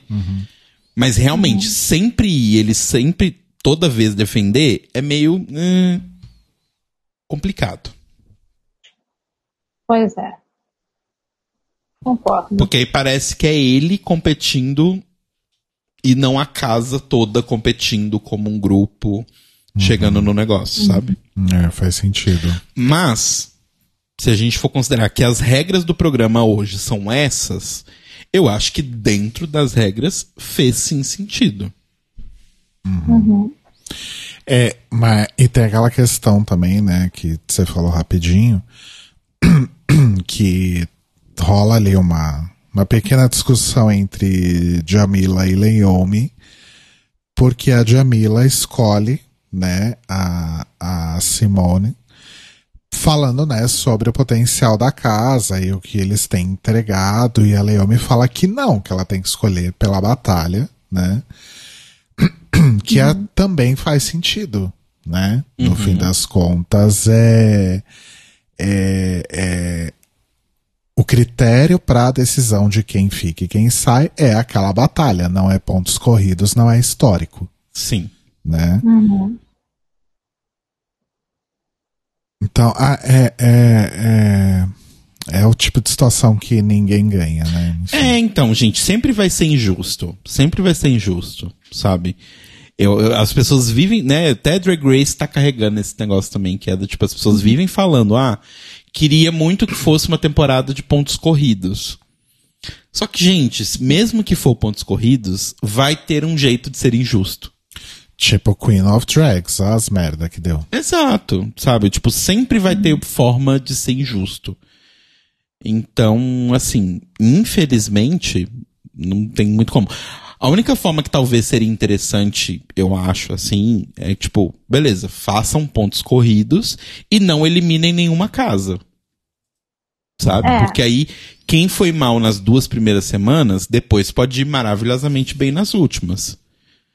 Mas se a gente vai ter uma, uma situação de eliminação toda semana, infelizmente injustiças vão acontecer e, e realmente uma semana ruim pode te tirar do prêmio, sabe? Sim. Vocês acham que a reação da internet foi um pouco exagerada? Porque que tinha de gente falando, ai, não assisto mais essa merda. Enfim. Acho. Acho que Nossa. foi bastante exagerado. É, É porque as eu, pessoas eu criam... também acho. É, As pessoas criam muito amor, né? Do tipo, um amor. E é um amor estranho, porque ele é um amor que ele é extremamente excludente de qualquer situação que não seja a situação exata que a pessoa quer, né? Do Sim. tipo, é muito estranho, a pessoa tá mais feliz Parece, do tipo, ela, ela só quer que a Tish ganhe e ela tá cagando pra competição, pro programa em si. Eu quero assistir o programa. Eu posso torcer pra um, torcer pra outro, mas eu estou assistindo o programa. Sim. E eventualmente, quem você tá torcendo pode ir bem ou pode ir mal. Exato. Acontece. É sabe? isso. É sobre isso. Mas eu acho que as pessoas também não, não chega a ser um amor. Exatamente. Eu acho que não é essa palavra que eu usaria para definir. Acho que a palavra que eu usaria para definir é mais um, um, uma- um fanatismo, digamos assim. Uhum. Agora, o que eu achei desnecessário de verdade foi o tom do, do Law e da Megan pra cima da Simone, né? Uhum. Meio que dando uma liçãozinha ali de moral que. Sabe, eu. Talvez a Simone realmente ter. Acho que ela realmente fez mal ali em sair, né? Voltar e sair de novo Sim. é, tava bem puta tal, mas acho que realmente não, não justifica a atitude, né? Mas acho que também não, não justifica aquela, aquela comida de rabo que ela levou, sabe? Uhum. Então, acho que não precisava daquele tom. Sim, Esse- essa sim, que é a questão. sim. É, dois errados não fazem um certo, né? Isso. Não é pelo fato dela ter feito uma coisa errada, que é ter saído puta, bater no pé e não dado parabéns pra House que venceu, não significa também que eles podem achar que eles são papai e mamãe dela e dar durinha nela, sabe? Exato. Mas, Exatamente. inclusive, pra mim, a mensagem que o LOL fala pra Simone não deveria ser nem pra Simone, deveria ser pras pessoas assistindo o programa e que falam que o programa acabou porque a Tish saiu. Porque é bem isso, do tipo, ah, quando o LOL tá gostando da que vocês estão gostando, ele é sensato, ah, ele, ele achou um caminho, nossa, agora ele tá iluminado. Aí ele deu uma nota baixa pra que vocês estão gostando, ele é a pessoa mais errada da face do universo, uma bruxa. Não, né, gente? tipo, sabe, senso. Uhum, uhum. Olha, é assim, eu, eu concordo com ela com essa, com essa questão do tipo, as pessoas não estão assistindo o programa, elas estão assistindo a Tish e a Tish saiu não assistem mais o programa. Tá bom, galera. Boa vida, boa continuidade de vida pra vocês.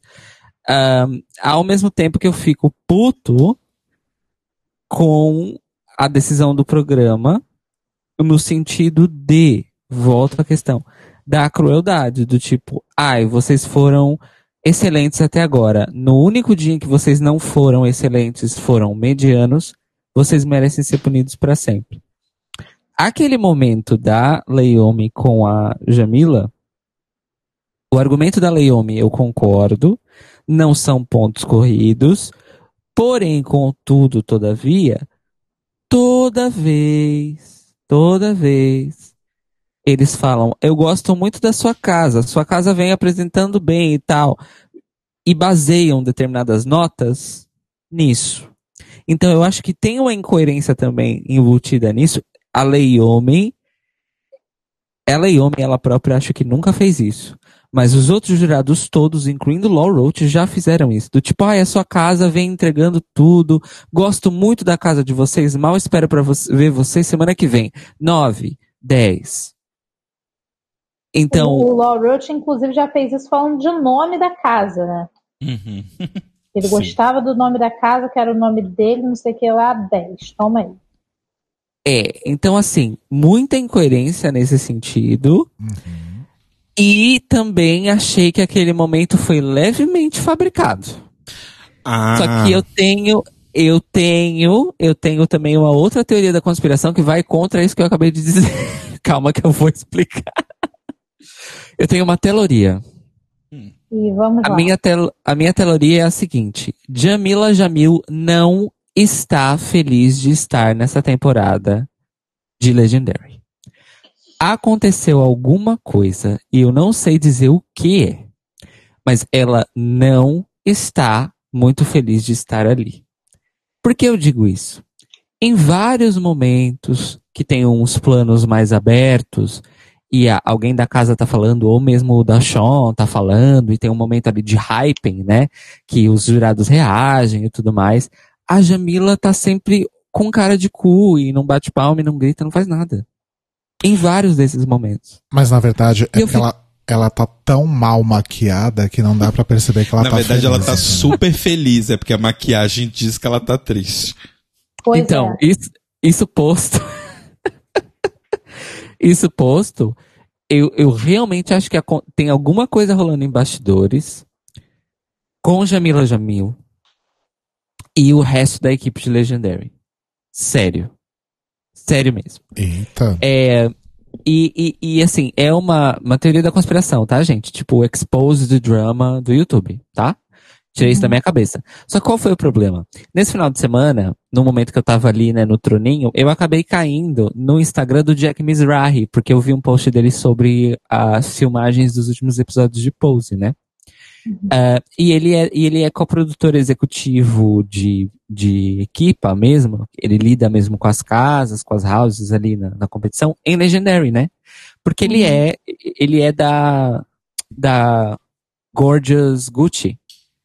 Eu acho que ele é pai, ele é um dos fathers da Gorgeous Gucci, o Jack Mizrahi. O Jack Mi- Mizrahi é do, do conselho de MCs de Sim. Pose. Uhum. Ele é o que tem o cabelo comprido alisado, não o que tem os dreads. É, e ele é o único que é MC de verdade, entre eles três. Os outros dois são atores. Ele é o Jack Mizrahi, etc e tal. Então ele é icon e tudo mais, né? Então ele faz parte da produção de Legendary. E ele tá postando vários vídeos misturados, tanto de pose quanto de Legendary, coisas de bastidores, no Instagram e no Twitter. E o que eu notei? Ehm, há uma falta de vídeos dele em que ele tá interagindo ou que ele mostra a Jamila Jamil.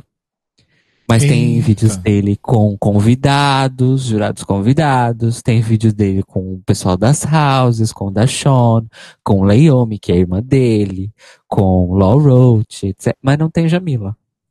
Ih, O Drake, Estranho. Então, então eu acho, eu acho que a, a Jamila ela só tá fazendo nas par, falando e fazendo nas partes em que ela tem que falar e fazer. E no resto, tem vários momentos que os juízes reagem a coisas que acontecem e você vê ela tá com cara de nada e não reage, não faz nada. E isso eu tava achando estranho. Eu tava achando muito, muito estranho. Então, não sei, não sei se aquela coisa toda da temporada passada refletiu, não sei se ela fez alguma merda nos bastidores, não sei dizer, Ah, mas eu acho que esse momento foi fabricado, dela com a Jamila, dela com a, com a Lei. Ao mesmo tempo, eu acho que tem alguma coisa ali que tava prestes a estourar. Sei lá, gente. É, enfim, tô jogando aí pra vocês, pra vocês acharem se é muito absurdo ou não, tá? É uma boa teoria. drama exposed. Spill the tea. Ai, gente. Olha, o, Dani, o nosso querido Daniel, Mari- Daniel Cerqueira Marighella disse aqui um- uma coisa que eu também acho que é válida, tá? Não é nenhum dos nossos argumentos, mas eu acho que é válida. Ele diz o seguinte: pra mim não tem nada a ver com o torcer, mas com o, er- o entretenimento. Quem estava entregando ball e diversão? Tishi ou Oriti? Fica aí o. o Gente, questionamento. mas isso também é muito relativo, porque se você considerar a batalha de Vogue no final também faz parte do entretenimento, sabe? E se considerar que realmente a performance deles na primeira categoria, né, do- das casas, eh, da produção das casas juntas, não foi realmente das melhores, acontece, caiu no bottom e infelizmente aconteceu de sair, né? É, gente. Infelizmente. E assim, eles pelo menos são mais justos. Se fosse a RuPaul, teria rolado um double, um double chantei. sabe? É. Mas. Eu queria um double chantei nesse daí. Eu queria. É, então. Mas enfim, Ai. gente, acontece. Segue a vida. A House of Tish continua, as pessoas continuam maravilhosas. Sigam elas no Instagram. Admirem o trabalho delas. Levem Segue o trabalho. É, levem o trabalho delas pra frente, já que vocês gostam tanto, e não é só sobre o programa de TV. E vida que segue. Exato. Literalmente segue o baile, gente. Follow the ball. E Fala aí, o bom. E aí pra House of Tish fica esse momento aqui, né? Uma, um, um paralelo. Vem ela, Camila De Luca, saiu do BBB, tá voltando pra comunidade. Ah, ganhou só 40 mil. Camila De Luca. Dia Tiche ganhou só 40 mil, voltando pra comunidade. Ah, dia triste. Detalhe que o botão chama Camila De Luca. Né? Que é pra, pra ser bem assertivo aí. Vamos pro episódio 8, gente? Vamos. Let's go. Esse é o momento, então, que a gente avisa aí os ouvintes que estejam no ao vivo ou estejam ouvindo a gente no, no dia seguinte, né? Que não tenham assistido o episódio 8 até o momento, e a gente entende que vocês não tenham visto por conta da confusão que foi o lançamento e a divulgação desse episódio, né? Vão ali dar um rolê, e aí depois, quando vocês assistirem, vocês voltam, tá? Exato. Então, pra Spoiler alert. We won, we won. Pra vocês ui, fica ui. esse recado aqui. Obrigada. Então, tchau. Não falo com, com, Beijinhos. com- com gente que não sabe conversar. Beijinhos. Sem respeito. Eu não quero perder o Beijinhos. respeito que ainda tenho por você. Beijinhos. Tá bom? Beijinhos. Pode ir. Tchau, Carol. Então, se o seu nome é Carol e você não viu o episódio 8, tchau, Carol. Volta depois. Beijinhos. Tá? Você não tava indo? Você não tava indo?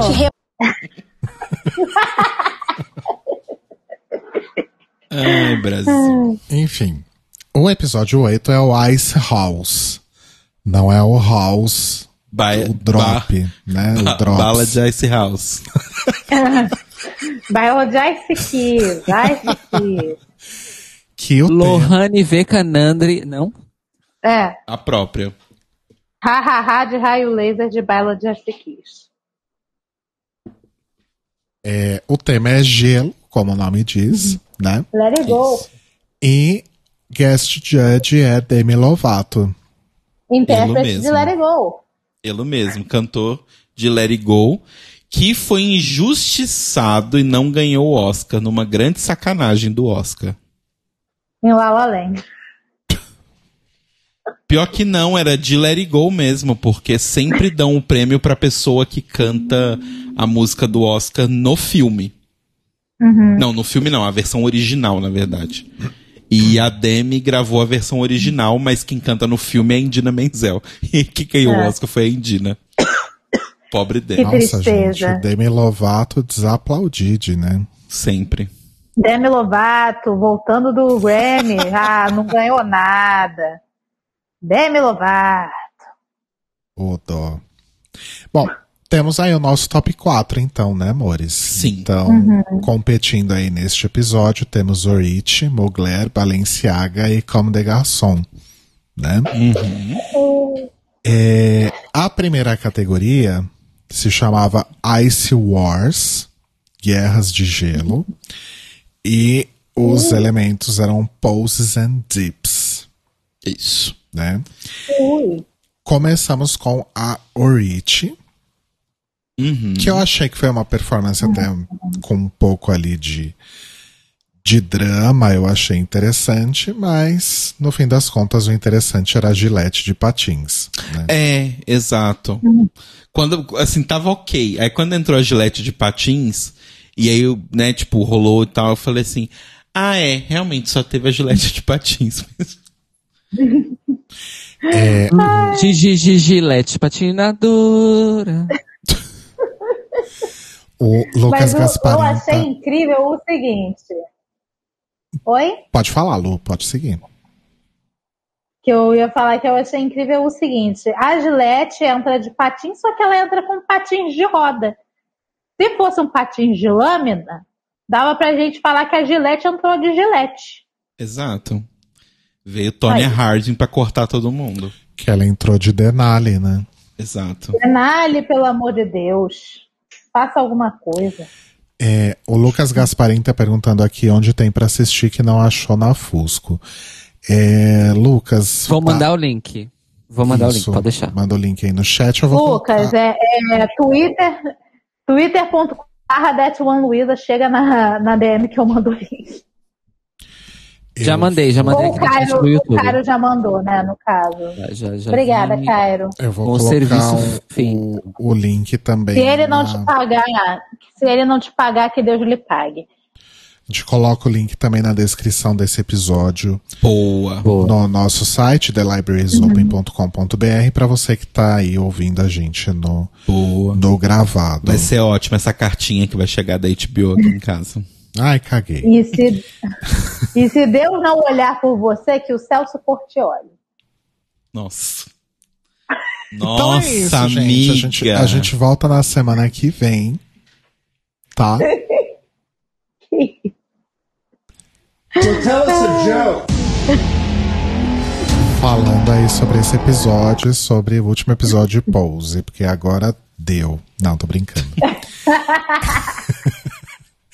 então, Aurite, Gilete de Patins, alguma coisa a mais, gente? Eu achei os looks até ok, interessantes. O lance lá da África congelada. Mas só, assim. Ah, eu tenho um É. comentário bem genérico, é bem genérico mesmo, tá? Tá. É, de uma forma geral, eu acho que esse episódio teve alguns dos looks e cenários. E quando eu digo cenários, eu digo também aqueles. O telão. Aquelas imagens que eles usam nos telões, né? É, mais bonitos da temporada, porque eu tenho um pouco dessa coisa com gelo, né? Então, é, Frozen e Yoga de Cisne, né? Essas referências me atraem bastante. Eu gosto muito dessa- Sub-Zero. Sub-Zero. Então eu já sei. Então eu já sei que se você tivesse aquele CD do Sandy Júnior que trocava a capa, ela ficava sempre no inverno. Sempre no inverno, amiga. Definitivamente. aqui em casa também ficava. Aqui em casa também ficava. Sempre no inverno. Definitivamente. Eu gosto do outono, porque é a estação do meu aniversário. Mas o outono é sempre igual, né? Mas é por isso que é bonito, porque é sempre igual. Entendi. E as folhas caem aonde? No final. Menos se você mora em São Paulo, que o outono é tipo um mini Se inverno. você gosta no Brasil, Mini inverno não, desculpa, um mini verão. não existem estações no Brasil, gente. É, no, no Rio de Janeiro é só duas estações: inverno e inferno. Sim. Só existem estações de trem e metrô, né? Exatamente. Próxima estação, Campo Grande. Desembarque pelo lado direito. Ao desembarcar, observe atentamente o espaço entre o trem e a plataforma. Aí, dois segundos depois, aparece um cara vendendo o quê? Fone de ouvido. Pensei que você ia falar que dois minutos depois alguém cai no vão entre o trem e a plataforma. Olha, Acontece. falar que coisa aconteceu comigo? Eu já, Só que eu vi, dei sorte de cair dentro do trem. eu já vi gente que caiu e, e- e se cagou toda. Uhum. Eu caí dentro do trem, eu dei sorte. Aí eu caí no trem e foi rápido para eu levantar, só que pareceu que demorou horas, porque tinha uma mulher sentada com a bolsa num banco que era para eu sentar, e ela ficava gritando: Levanta, menina! Bora, menina! Levanta! Parecia que eu tinha ficado horas parada lá com o pessoal me pisoteando, mas foi divertido. E a mulher gritando: Bora, menina! Levanta! Eu tenho uma amiga que caiu no vão da. Era trem da CPTM mesmo, não era metrô. E dependendo da estação, o vão entre o, o trem e a plataforma, ele pode ser realmente bem perigoso. E aí ela caiu, as pessoas passando por cima dela para sair do trem. E ela tava carregando um monte de livro e os livros esparramaram pela plataforma assim. E aí ela lá lutando para sobreviver, para conseguir sair do buraco, chega um menino todo bonitinho com os livros na mão. Moça, seus livros. E ela lá sendo pisoteada assim. Foi Moça, eu tô no buraco! Me tire daqui. Teve uma vez que meu celular caiu no, no trilho também, aí o garoto foi lá, pulou pra eu pegar, eu, ah, eu vou comprar um fone com céu. você da próxima vez. Aí eu fui, quando meu fone quebrou, eu fui lá e comprei com ele, tá vendo como é que é? Nossa, gente, o Homem-Aranha, né? Ele, é porque não tava vindo o trem, ele pulou, pegou. Aí eu, ah, menino, muito obrigada. Que bom que não tava vindo o trem. É, Vamos voltar. vamos voltar. Mugler, Mugler, vamos lá, Mugler. Mugler, Foi maravilhoso. Mugler. Foi maravilhoso. Eles esquiando, pra mim, foi tudo. Foi tudo. Sim. Nossa, Sim. foi muito incrível, gente. Foi muito, muito, muito, muito foda. E pra coroar tudo, a Father Arturo chega dentro de uma bolha, do Jimmy Bolha. Ai, amei, eu amei, porque esses dias eu tava falando sobre essas bolhas. Porque tinha em shopping, né? Era tipo, eles faziam tipo um, um cercado, aí você pagava, você entrava ali na bolha e tinha que ficar correndo dentro da bolha. Aí eu, ai, qualquer dia eu vou me vestir de hamster e vou arrumar uma bolha dessa pra ficar andando na rua. Ser divertido. Me lembrou muito uma banda que já foi muito boa e hoje é horrorosa, chamada é, Flaming Lips, que o, o vocalista Wayne Coyne é aquela banda que gravou um disco com a Miley Cyrus, Sim. sabe? Então, é, aí ainda eles eram legais, aí depois ficou uma bosta. É, o Wayne Coyne, que é o vocalista, teve uma época que ele entrava numa bolha dessas e ele andava por cima da plateia dentro da bolha. Olha. Ai, sim, eu tive um amigo, eu tive um amigo meu que foi num desses shows dele aqui na- deles aqui na Europa, não lembro ontem. É, em algum dos festivais. E falou que é incrível esse momento. É, eu já andava eu já vivi isso plateia. também, porque quando eles vieram no, no Claro que é Rock, em- lá nos saudosos anos 2000, eles ainda faziam isso e a banda era boa Ah. ainda. Foi um momento bem gostoso. Inclu a- a- inclusive, eu estava aqui pensando, isso é uma, é uma boa ideia para você que faz shows, que depois aí, quando tiver todo mundo vacinado, a gente puder aglomerar num showzinho. Fica a dica aí para os vocalistas das bandas. Sim. Arrume uma bola de hamster. E pras drag Se queens também, né? E para as drag queens também. E vai ser incrível, vai ser maravilhoso. Imagina a Dor em cima de você dentro de uma bolha. Ai, eu ia morrer. eu ia morrer. Eu já, eu já quase desmaiei no show dela uma vez. Que tristeza. Só histórias boas hoje. Caindo no trem, desmaiando no show. Ai, eu amo. É, Luísa já viveu bastante, né, Luísa? Sim. Pois é. Uma pessoa muito Pois é. experiente. É, mais alguma coisa de Mugler, Maurício? Ai, é, eu, vou, eu vou ter que dizer o que eu digo toda semana, né? E eu acho que o Rodrigo faz coro comigo. É aquela coisa, né, Farder? Arturo, eu estou disponível para casamento. É isso. Sim. Nossos telefones são aqueles. Ele pintou Não esqueça uma de colocar barba, mais gente. 55. Que, Lu? Ele pintou uma, ele pintou uma barba. Então, isso Não, cresceu a barba, eu acho. É isso mesmo. uma coisa que eu ia Já? comentar. É, então, isso é uma coisa que eu ia comentar. É, Qual será o espaço entre as gravações, né? Porque, a não ser que a barba dele cresça de uma forma extremamente descontrolada, pra chegar ali onde tava, vai pelo menos umas duas semanas. Pois, eu, eu, eu desconfio que o tempo, não só da gravação entre um episódio e outro, é, em si, mas eu acho que eles têm bastante tempo para preparar as performances. Então eu realmente Ah, é, acho que tem possível- isso também. É verdade. É, eu acho que é possível sim que tenha dado tempo de, de crescer essa. É porque essa deu um barba. zoom na cara dele uma hora aqui, tô- eu tô reassistindo, né, no caso. É, deu uma- um zoom na cara dele uma hora, eu pensei, a barba está pintada? Não deu tempo de É que tava, crescer. tava tão ralinha, né, de comecinho assim, que até parecia uma barba pintada mesmo. É. Mas, Correção enfim, de falhas. Acontece, É. como na maquiagem. mas um belo homem, né? Enfim. Uhum. É, Balenciaga. Nós temos aí o, o momento ali da Rainha Amada, Branca de Neve, né? Uhum. Eu achei interessante, achei lúdico, divertido e playful. Como que é playful em português? Brincativo. Brincativo. Brincalhão, brincalhão. De acordo com Sims 4, brincalhão. Brincalhão. Só que aí fica brincalhão, muito brincalhão, se ficar histérico, corre risco de morrer de rir, hein? Então, Deus fica aí. É, teve um negócio ali da lutinha que eu achei ok, achei. É, teve um momento meio sub-zero, as pessoas congelando na É. lutinha. E. É o gelado do- dos incríveis, fica frio aí.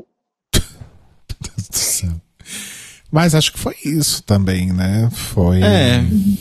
Eu acho que foi. é, foi pior que Mugler, mas acho que foi melhor que Oriti. Sim, sim, Uhum. sim. Sim. Esse amor é tão profundo. Ok. E por último temos Garçom. Te- Ah, só antes da gente falar de garçom, Hum. a gente tem a questão com a Honey, né? Ah. Porque eles começam a ser criticados ali, né? Na verdade, assim, a Honey do nada tira do cu, porque perguntam pra ela, você gostou da performance? Ela falou, não, achei uma bosta, porque eu acho que eu não pude dar tudo que eu podia, porque eu tô com esses sapatos horrorosos. Isso.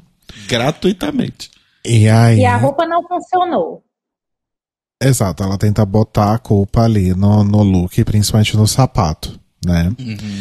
E aí o Ló dá uma comida de rabo nela, né? E é nesse momento que ele fala que ele que veste a, a Jamila e vestiu a vestiu Demi, né? E ele se sentiria muito mal se, elas, se ele soubesse que elas falaram que a roupa tava horrível, né? Então, que tem que ter maior respeito aí pelos artistas que estão trabalhando ali para produzir os looks e tudo mais, né? E só por causa desse dessa questão aí da Honey, ele dá acho que um 6 ou um 7, né? Eu acho que ele dá seis. Enfim. E É aquele negócio, né? Quer tá reclamando um sapato feio? Vai usar as sandálias da humildade. Exato. Exato. E aí a Mother Shannon arrasou, né? Porque a Honey tava ali doida pra pegar o microfone de volta pra rebater o Ló, né?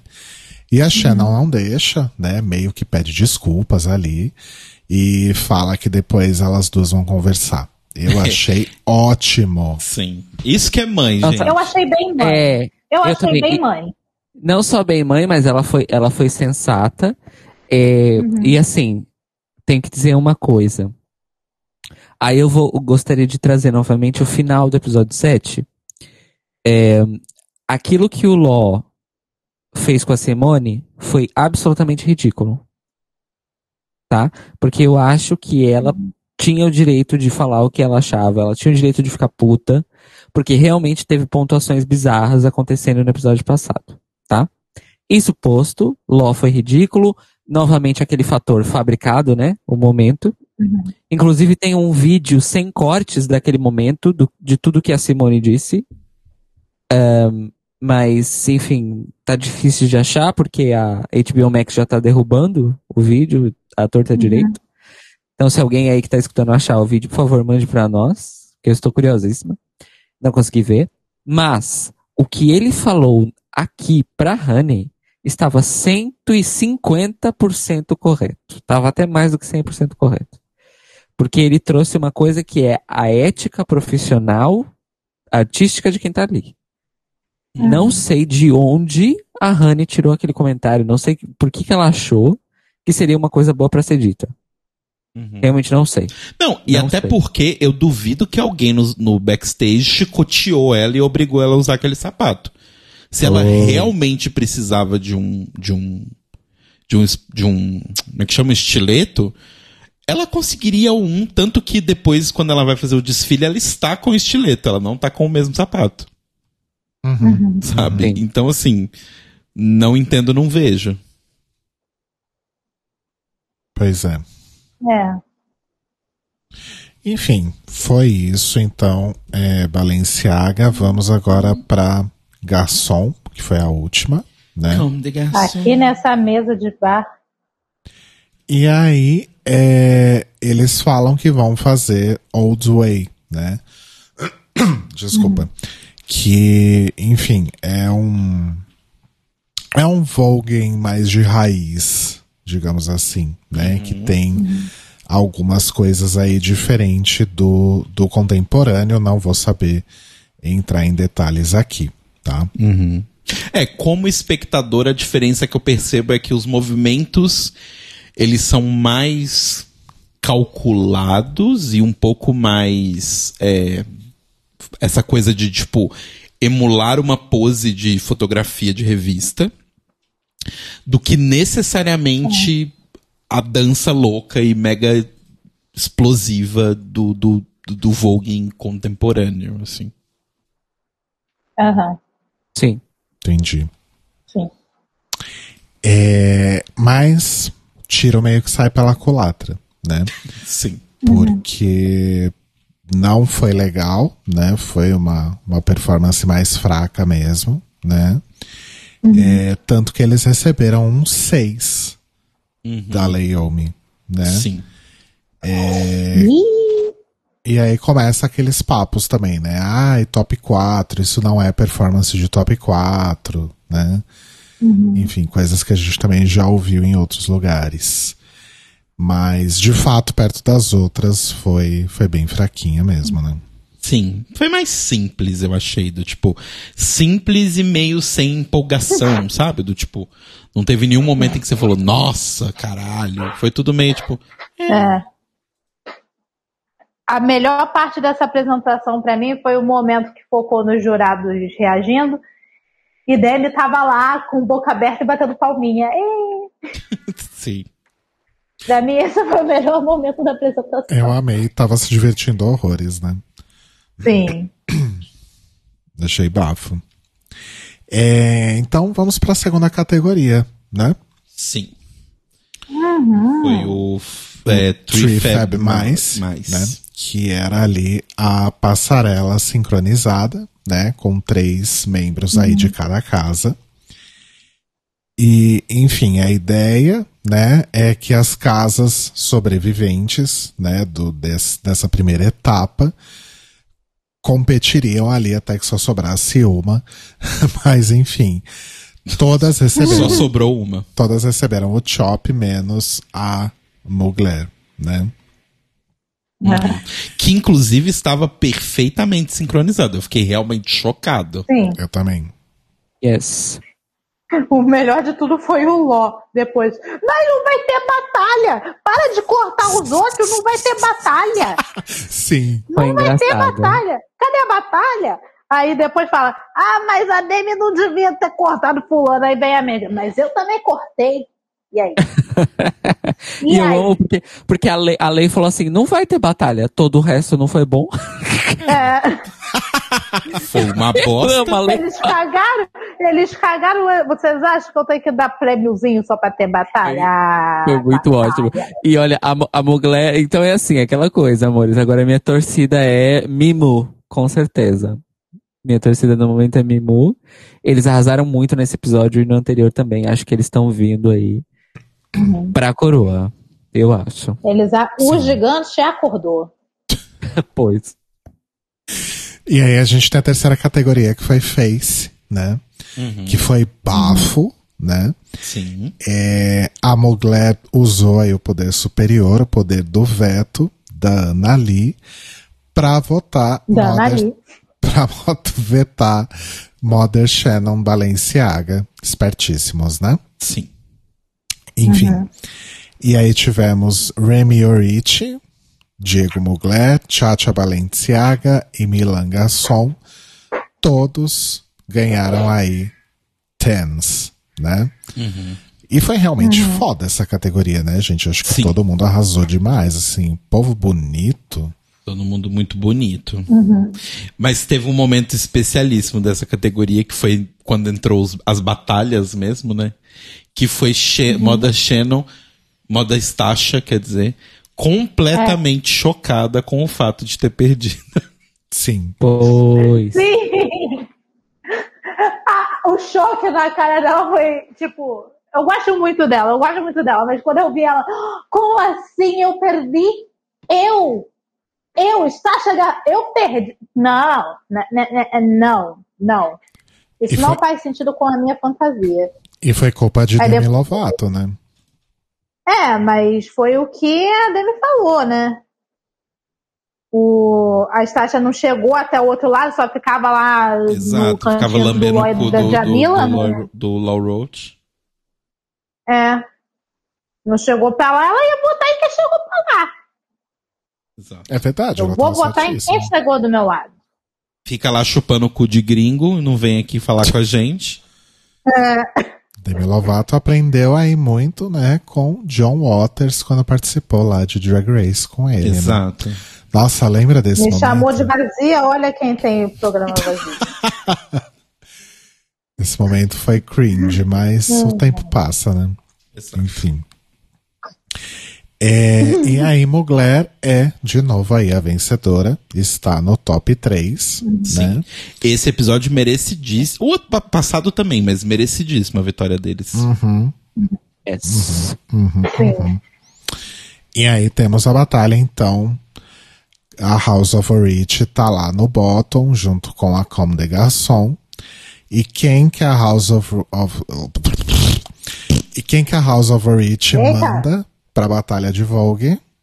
Father Omari. Father Omari! Uhul! Mari, uh. De novo, né? Mas olha só. Vai pedir música no Fantástico. Esse é Seguiram. o. Esse é o... seguiram a coisa de Drag Race. Do tipo, eles ficaram no bottom pela primeira vez no episódio passado. Aí agora nesse, eles ficaram no bottom e repetiram, agora saiu. Sim. São a, Exato. são a Coco Montrese de Legendary, né? Exato. É. Que tristeza. E a batalha, vocês gostaram?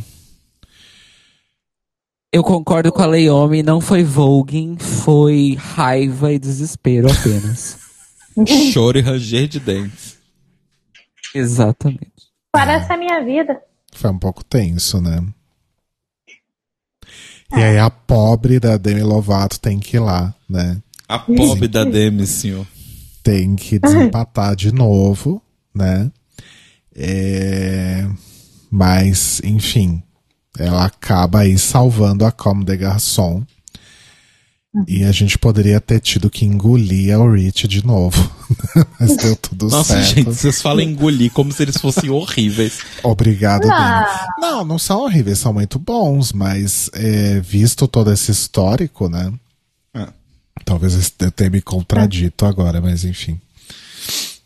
Hoje eu vou dormir como, gente? Hoje eu vou. Eu tenho um pôster de Demi Lovato na minha porta.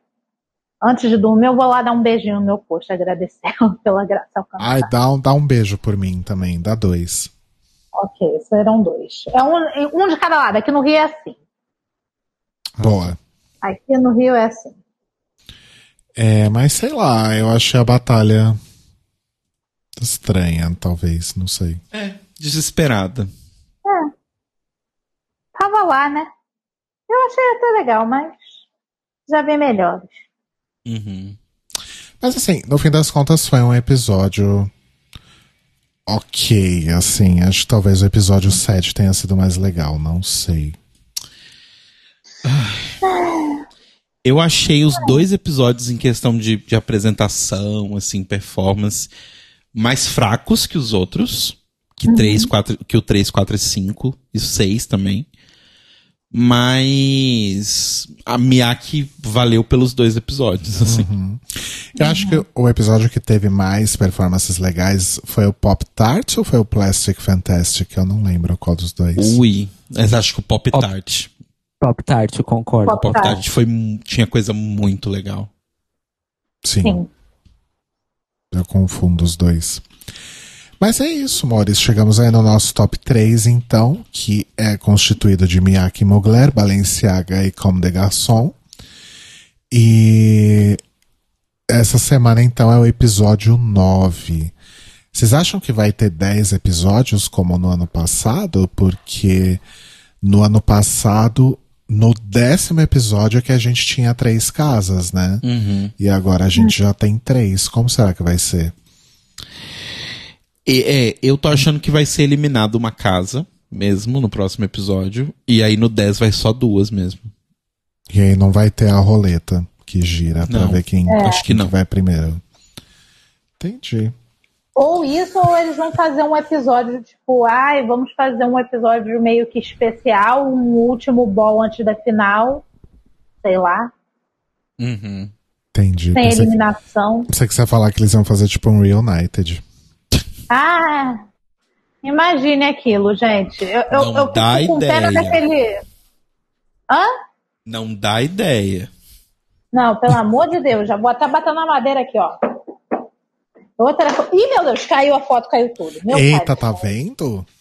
Olha lá. Eita, Reunited vem aí, hein? vou bater de novo. Agora a foto tá direitinha, pelo amor de Deus. Gente, gente. Quase quebrou a moldura da foto da minha avó, meu Deus. Oh, meu Deus. E se eles imitarem Drag Race e fizerem uma repescagem nas casas eliminadas? Ai, mas a essa altura do É, não, campeonato... repescagem de- sacanagem. no top 3 é muita sacanagem. É muito sacanagem. Um dia antes da final. Gente, vamos fazer uma repescagem. Todo mundo que foi eliminado volta. Pra voltar a uma casa e ser eliminado no mesmo dia, né? Tipo, Ou pior, Volta. ganhar depois de ter voltado, sei lá, voltar Lux. Sabe? Foi a primeira eliminada. A House of Aquela que tinha o rapaz que machucou foi a Lux, não foi? Foi. Eles não foram os primeiros, eu acho que eles foram o terceiro. É, Eles foram os terceiros a serem eliminados. O primeiro foi Chanel. É verdade. Enfim. Imagina. Ai, Brasil. Então vamos aguardar, né? Como que vai ser aí o, o último episódio. Ou, enfim, antes do último a gente tem o 9 ainda, né? É, e pra quem aí tá reclamando que foi injusto, que é um que o Legendary é um lixo, não vou mais assistir, é, morre todo mundo, eu vou deixar um recado aqui pra vocês. Limpa, limpa, limpa, limpa tudo. Limpa todo o ódio coletivo, limpa. Ai, que bonita a mensagem. Limpa todo o ódio coletivo. Mais alguma coisa, amores, ou vamos pro nosso final? Ah, é isso. Eu tô, tô com um pouquinho de medo desses dois últimos episódios, mas bora. Let's go. Ah, mas acho que vai dar tudo certo. Ah, uma outra, uma última coisa. Quem vocês querem que ganhe e por quê? Ótima pergunta, Lu. É, eu quero que Miyake Mugler ganhe. Juro que não é só por causa do Arturo, mas tem, tem um peso, né? Tem um pezinho aí na minha decisão. Mas, não sei, eu já tinha aí uma certa é, admiração por eles ali logo desde o começo. Foi um começo um pouco difícil, né? Tiveram Aham. vários tropeços aí ao longo do caminho. Mas eu fiquei muito feliz com o que eles entregaram nesses três últimos episódios. Então, eu acho que eu torço bastante. Eu gosto muito da Balenciaga também. Mas não sei. não- acho que não, não me. Não me. Não me. Oh, meu Deus do céu. Não me Não me empolga tanto. apetece. Não me É, apetece. não, acho que não me empolga tanto quanto a, a Mimo. Uhum. Uhum. Próximo. Eu também tô torcendo pra Miyake. Eu confesso que alguns episódios atrás eu tinha até profetizado que eles iam ser eliminados. Né? Mas calaram a minha boca e eu adoro que façam isso. Me mostrem que eu estou errado. Eu acho isso impressionante. Ainda mais E se eu- o Arturo calando sua boca, né? Exatamente. Mas. As voltas que a Terra plana dá, né, meu? Exato. Mas, então, eu tô bem empolgado com eles, assim, eu, eu quero bastante.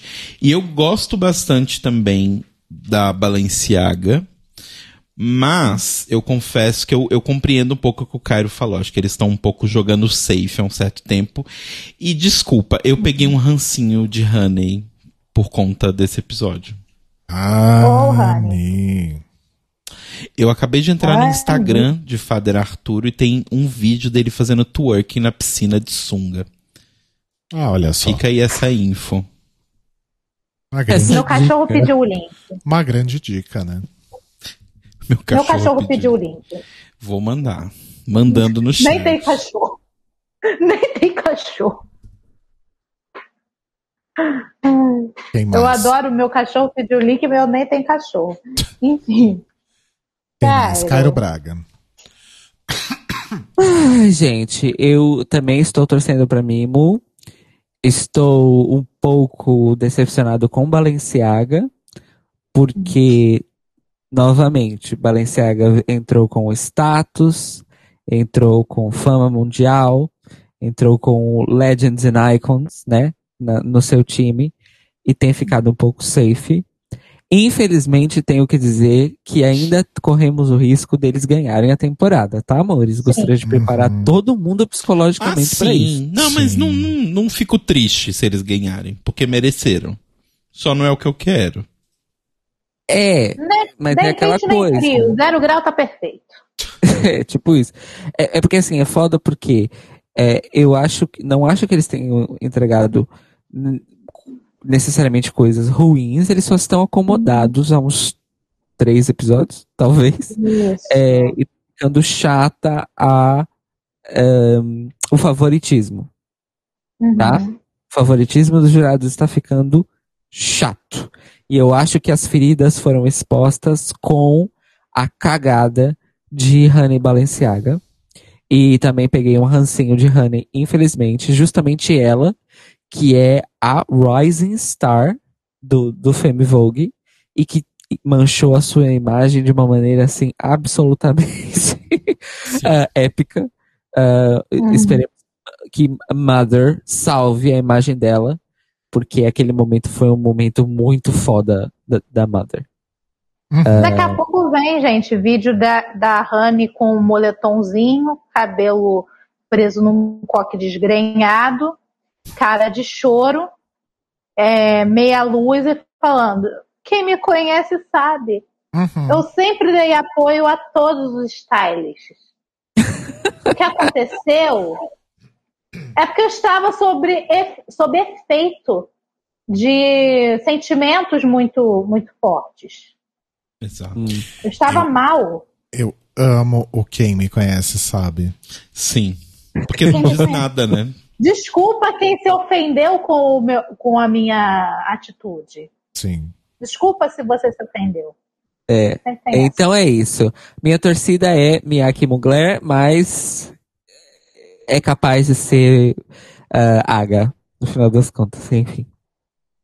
E você, Lu? É, eu também estou torcendo para Miyake Mugler. Já podemos fundar aqui o Mundinho Miyake Mugler Brasil-Portugal, né? Oh, oh, oh, gosto. Portal, por- portal Miyake Mugler. E vou mais além. Estou aqui com o meu top 3 formado com a minha. O meu pod formado. Miyake Mugler em primeiro, Garçom em segundo e Balenciaga em terceiro. Gosto. Que eu gosto da Mother Sasha. Sim. Eu também. Sim, ela é tudo. Olha, arrasou no pódio. Gostei. Pódio. Não ganha House of Tish. Pois é. Só pra ter o não ganha. Só pra ter o não ganha lá pra segurar. Não ganha. Ai, gente. Então, é isso. Vamos pro nosso encerramento aqui, porque tem mais uma coisinha antes da gente ui. encerrar, mas vamos lá.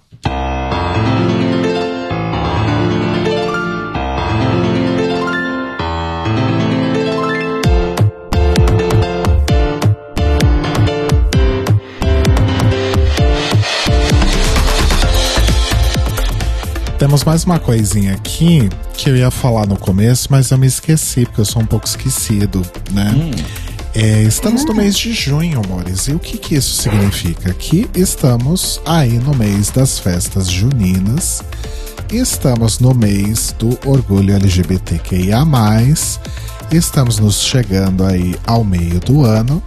E estamos aqui também com mais um sorteio entre os nossos apoiadores. Olha só.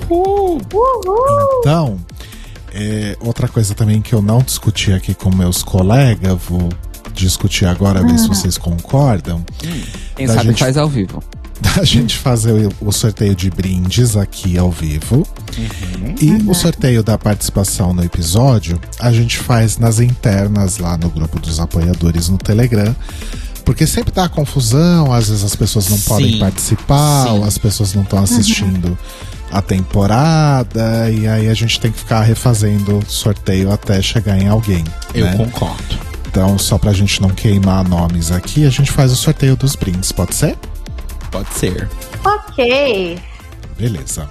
Já estou aqui com a lista numerada dos nossos apoiadores elegíveis para o sorteio do brinde.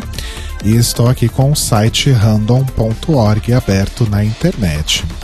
Então, vamos ver quem vai ganhar o brinde deste mês de junho. Atenção, Que o número é. o número é 16 e o número 16 é o Malcolm Bauer. Ai, cadê a sirene, Toca a gente? sirene. Parabéns, Malcolm. A gente vai entrar em contato com você no Telegram pra ver aí qual brinde que você quer é, ganhar e providenciar aí tudo, os envios. Aliás, esses brindes vêm da onde mesmo, Telo? Eles vêm da minha lojinha. Vocês podem entrar lá em collab55.com barra arroba Telo Caeto. Eu não canso Ó. de ficar chocado com o barra arroba. É, sim. E eu vou lançar a musiquinha para vocês que quiserem comprar na lojinha do Telo. Você e sua amiguinha quer comprar na minha lojinha? No caso, a lojinha é do Telo. Mas enfim, Meu Deus. comprem. Entrem lá, amores. Tem camiseta, caneca, pôster, almofada, capa de celular, é, papel de carta, que mais? Ah, tem de tudo um pouco. Capa de buchão. Podia rolar uma, uma- umas estampas novas de Pose Legendary, né? É, Não pra então. agora, mas podia rolar, né? É, gente, a vida tá um pouco difícil, mas vai rolar, tá? Mas já tem estampa Uhul. de Pose lá, belíssima. Sim, Falta só de Legendary agora. sim, Você só concorda, né? sim. Sim. Ai, amores, então é isso. Então o Malcolm ganhou aí o brinde do, do sorteio deste trimestre e depois a gente vê quem que vai vir aqui com a gente semana que vem pra chorar, né, com o final aí do episódio das oh, pff, com o series finale de Pose e talvez chorar, né, com o que vai acontecer no próximo episódio de Legendary. Exato. Ah, Ó, vamos para os nossos, reca- nossos recadinhos finais então, Lu. Você pode começar, por gentileza? claro, por que não? Enfim. Pessoal, gostaria de mais uma vez convidar a todos para conhecer o meu canal aqui no YouTube, que é o Lunática. Estou fazendo dois vídeos por semana, vez ou outra rola uma live. E todos serão muito bem-vindos para acompanhar, porque em breve teremos All Star 6 e eu vou, eu vou fazer essa pelo time, eu vou fazer a resenha lá no canal.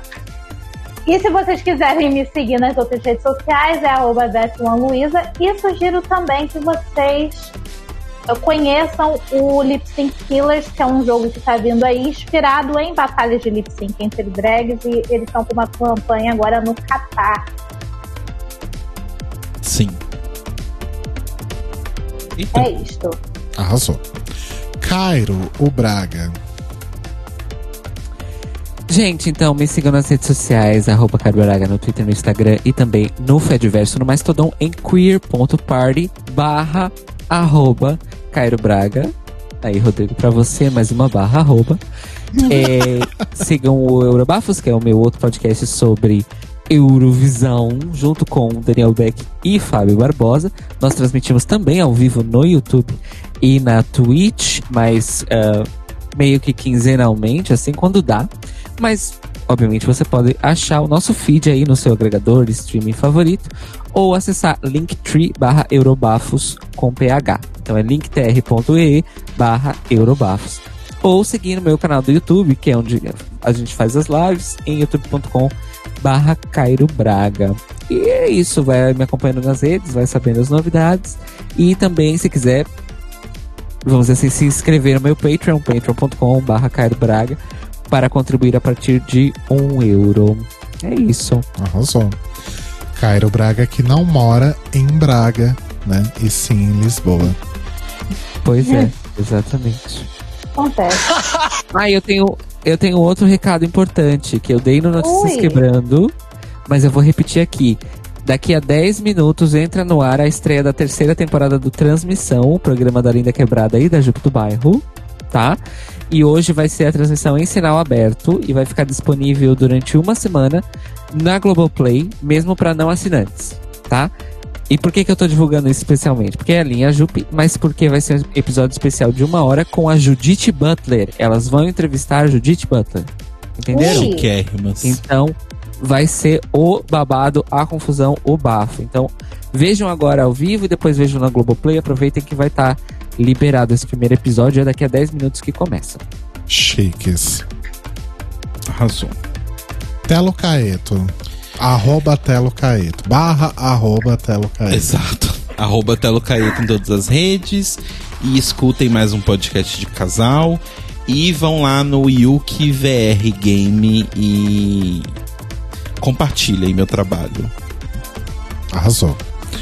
É, Telo Caeto em todas as redes, menos na Collab 55, onde é barra arroba Telo Caeto. Exato, Né? Eu sou barra arroba Leite Cruz e nos perfis aí nos- nas redes sociais, Instagram e Twitter, no caso. E vocês podem ouvir as canções que eu fiz Pra pra, mim. mim. É, Pra nós. eu, eu hoje ouço as canções que eu fiz pra mim mesmo lá nos serviços de streaming procurando por Mild Milk ou então no meu Bandcamp que é mildmilk.bandcamp.com, tá? Vão ouvindo, vão gastando essas músicas aí porque eu tive que fazer umas mudanças aqui de cronograma e eu acho que não sai nada novo tão cedo, tá bom? Mas podem, podem ouvir o que tem lá, tá? Vai ter comeback do Luna, da Ador, do sei lá de mais quem antes do Da meu. Lorde. Da Lorde, de todo mundo. Mais um dia chega. É isso então, Pois é. amores. Encerramos por hoje? É isso. Então a gente Yes. volta na semana que vem. Falando então aí sobre o series finale de Pose e o nono episódio, ou talvez o nono e o décimo, vai saber, de Legendary. Ok? Ó. Então tá. Beijos, mores. Mua! Beijo. Obrigado, não falo com, com, com gente que não sabe conversar. Beijinho. Sem res- Beijinhos. Beijinhos. Você não tava indo?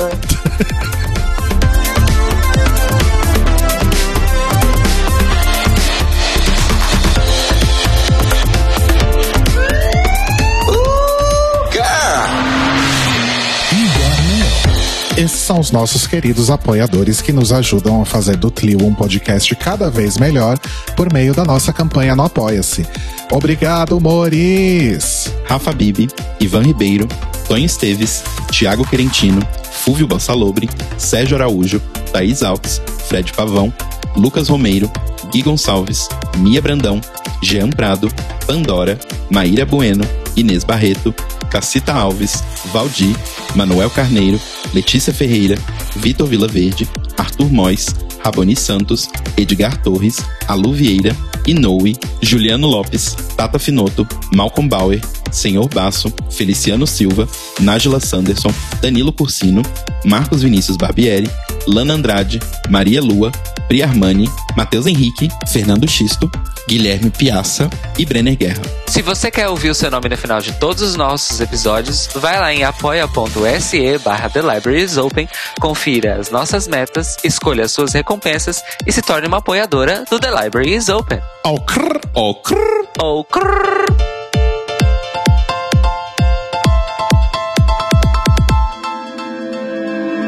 Este podcast faz parte do movimento LGBT Podcasters. Saiba mais em www.lgbtpodcasters.com.br ou usando as hashtags e arrobas LGBT Podcasters no Twitter e no Instagram.